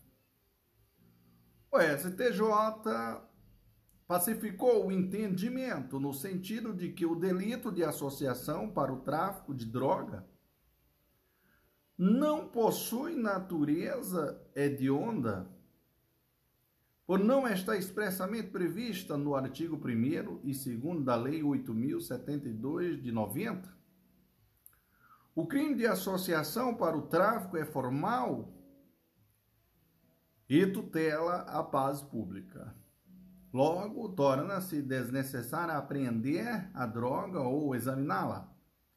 A materialidade pode dar-se por qualquer outro meio ilícito. Ademais, é lícito, é, aliás, ademais é delito autônomo, não havendo falar em relação de interdependência com o tráfico. Sendo indispensável tão somente a demonstração dos requisitos da associação estável e permanente de duas ou mais pessoas para a prática da narco, narcotraficância, na, na, na linha de reiterados julgados do STJ. Veja aqui uma a jurisprudência do STJ, que diz que, para a caracterização do crime de associação para o tráfico, é indispensável tanto a apresentação, aliás, tanto a apreensão da droga como o respectivo laudo. É exigível, porém, o concurso necessário de ao menos dois agentes e um elemento subjetivo do tipo específico, consistente no ânimo de associação, de caráter duradouro e estável. Não obstante, não obstante a materialidade do crime do tráfico pressupõe a apreensão da droga, o menor não corre, não ocorre em relação ao delito de associação para o tráfico, que, por ser de natureza formal, sua materialidade pode de outros elementos de prova, como interceptações telefônicas. Para a configuração do delito de associação para o tráfico de drogas, é necessário dolo de se associar com estabilidade e permanência, sendo que a reunião de duas ou mais pessoas sem o ânimo associativo não se subsume ao tipo do artigo 35 da Lei 11.343 de 2006. Trata-se, portanto, do delito de concurso necessário. Senhores, atenção. A configuração do crime de associação para o tráfico exige a prática reiterada, reiterada ou não de condutas que visa facilitar a consumação dos crimes descritos no artigo 33, capto e parágrafo 1 e artigo 334, Lei 11.343 de 2006, sendo necessário que figure demonstrado, aliás, sendo necessário que fique demonstrado o ânimo associativo, um ajuste prévio referente à formação de vínculo permanente estável. Ok? Então, a dica do prof. André Paulo. No próximo, iremos falar do, da previsão do tiro, do tipo, melhor dizendo, culposo. Show, papai. Vamos que vamos. Viva quem? O prof. André Paulo. Glória a Deus. Olá amigos, olá amigas, aqui é o Prof. André Paulo. Hoje nós iremos ao item 3.5, senhores, do nosso podcast. E aqui, senhores, Irei falar simplesmente né, do artigo 38 desta lei. Previsão de tipo culposo. Existe, prof? O artigo 38 diz: prescrever ou ministrar culposamente drogas sem que delas necessite o paciente, ou fazê-lo em doses excessivo ou em desacordo com a determinação legal ou regulamentar, beleza? Então a previsão do tipo culposo está nessa, nessa situação. Ok, senhores? Então vá a dica aí do prof. André Paulo. No próximo iremos ao item 3.6. Irei falar do livramento condicional. Show, papai! Olá, amigos! Olá, amigas! Aqui é o Prof. André Paulo. Hoje nós iremos ao item 3.6, né, aqui da nosso, nosso podcast, e aqui nós iremos falar né, do livramento condicional. O que, que é isso, Prof? Então, o livramento condicional é possível desde que cumprido dois terços da pena e desde que o condenado não seja reincidente específico. Vamos ver aqui o teor do Código Penal, artigo 83, que diz assim: o juiz poderá conceder livramento condicional ao condenado à pena privativa de liberdade igual ou superior a dois anos, desde que, CIS 1, cumprida mais de um terço da pena, se o condenado não for reincidente em crime doloso ou tiver bons antecedentes. Esses dois, cumprida mais da metade.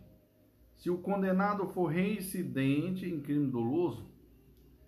Inciso 3.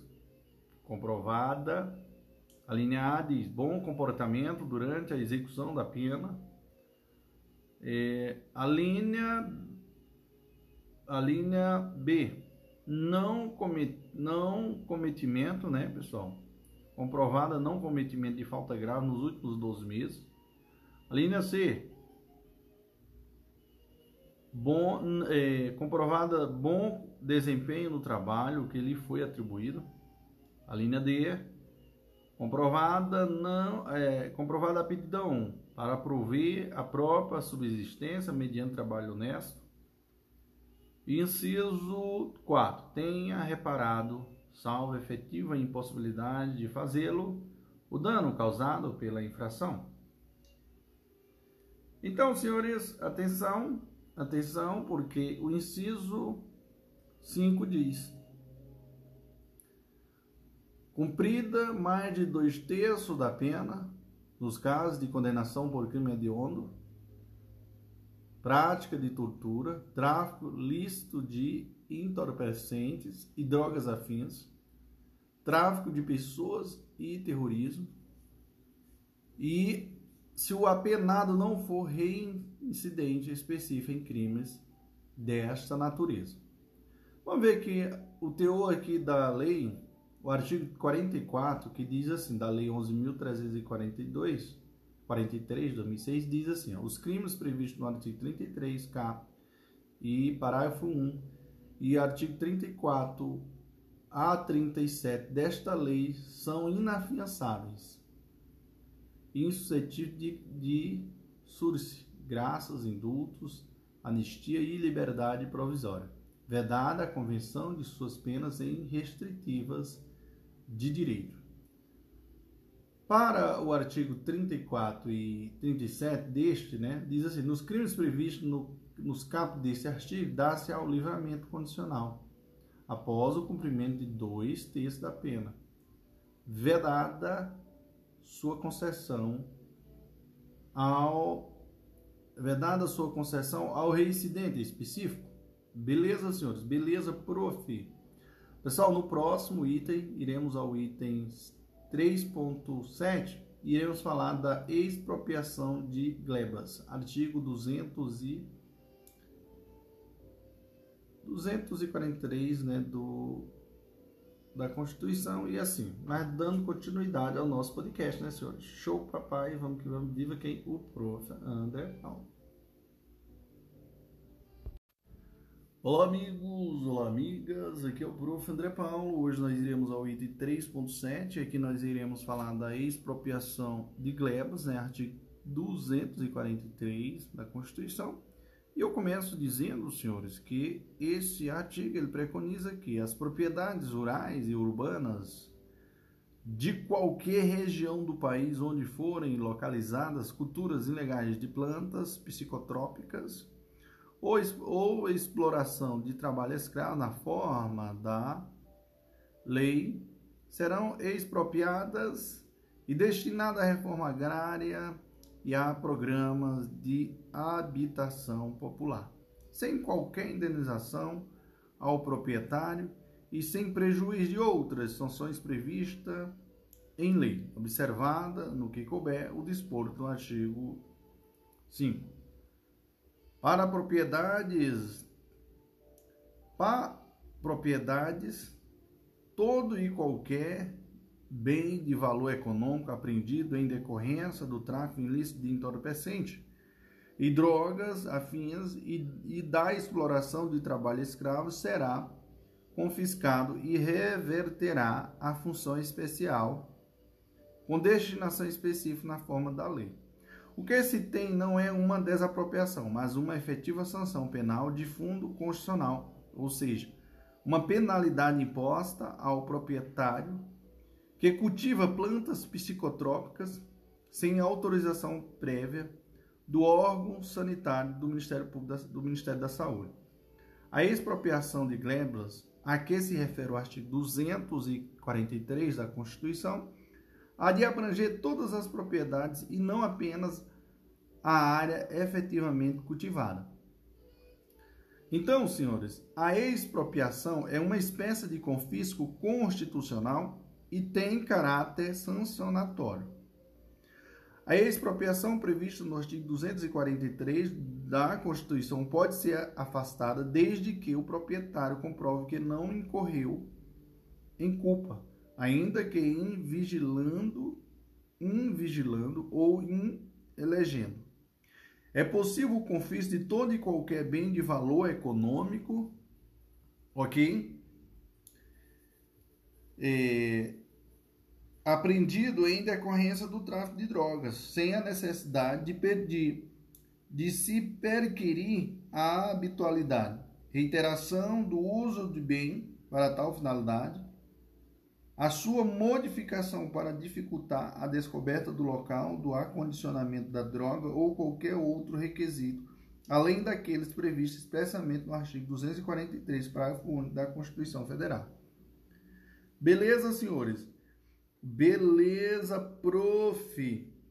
Senhores e senhoras, show papai, vamos que vamos, vivo prof. André Paulo eh, senhores, finalizamos o nosso podcast dessa primeira parte né, das leis especiais. Beleza? E é isso. Show, papai. Me aguarde no próximo. A próxima parte iremos começar da lei 10 mil. Viu, pessoal? 10 mil. É, 800 e 826. Estatuto de Desarmamento. Show, papai, que vamos, vivo prof, André Paulo e glória a Deus.